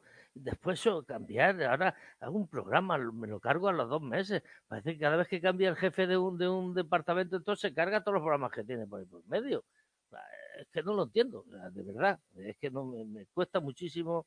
Eh, después, hay temas que, bueno, los puedes poner en duda, son temas nuevos en el FCS, pero bueno, es que, ¿cómo puede decir un jefe de Estado Mayor, con todos los asesores que puede tener un jefe de Estado Mayor, que se haga un vehículo con la misma protección y con la misma capacidad de fuego de toda la leche que abran, pero con 20 toneladas? Pero hay que ser subnormal. es una persona con dos dedos de frente no se lo pueda creer. Pero lo peor es que las empresas le digan que sí, que de 20 dólares no, pero que de 24 sí. Pero ¿cómo? Y después le dice, bueno, pues hacérmelo, toma. Y ahora, 65 dólares de banda, estamos locos. Madre mía. No, no tiene explicación, pero bueno, eso es lo que, lo que tenemos y bueno, todo lo, que está claro es que en todos los sitios se cuece nada y todos los, los todos los ejércitos tienen cada, cada, cada chasco de esto monumental, ¿no?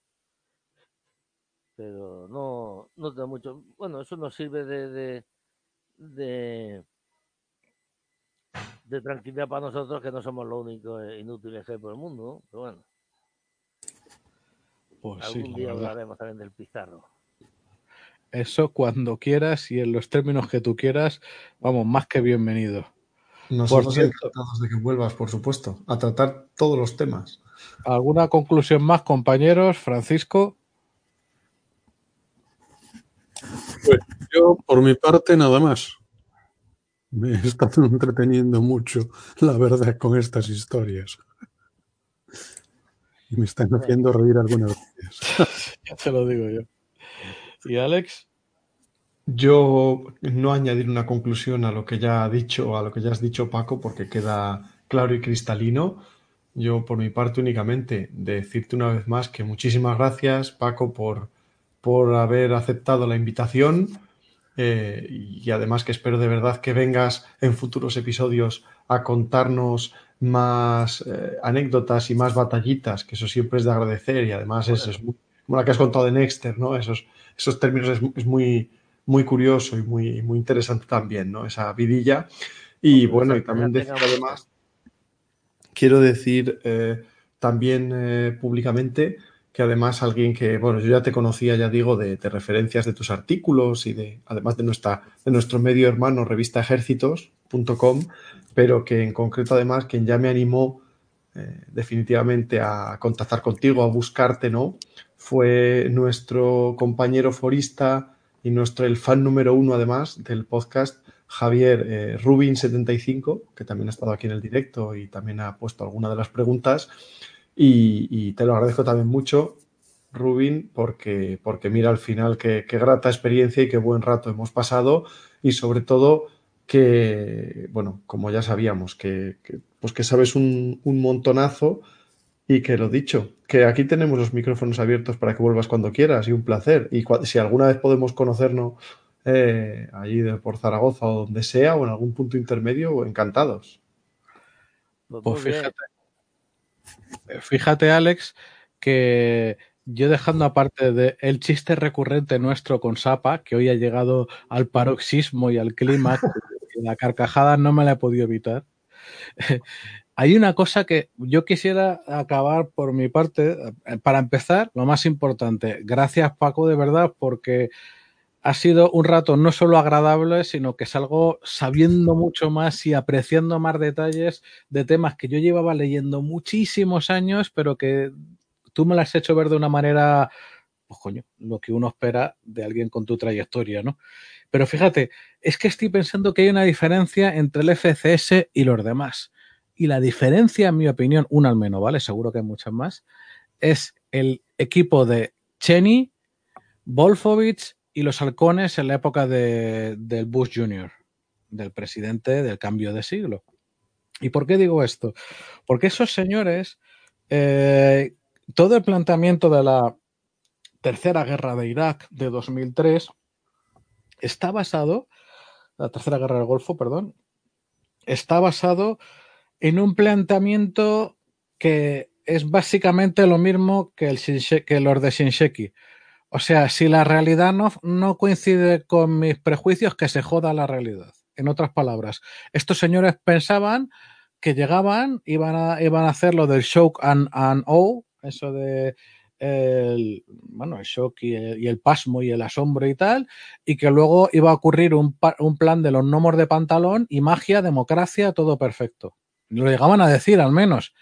No sé yo de puertas para adentro si pensaban otra cosa un poco diferente, pero sí que el plan del día uno, después de derrotar a un ejército ya humillado por más de una década de, de embargo brutal, pues era un plan agarrar con pinzas, no, mucho menos todavía. Entonces, claro, cuando uno piensa cómo esa gente planifica el día uno después de declarar victoria en la guerra de 2003, pues se da cuenta que también un vehículo de, de 20 toneladas, de 24, que sí, que sí, porque además con nuestro situational awareness y, y la sensorización y que es muy ágil, va a ser lo mismo que uno de 70. Hay un momento en ese cambio de siglo, esa transición del pensamiento de Guerra Fría y de industria de Guerra Fría hacia lo que finalmente empieza a vislumbrarse ahora, que era, pues, como, como, decía mi abuelita, la imaginación la loca de la casa, que, que, era mm, eh, la imaginación al vuelo, conceptos súper locos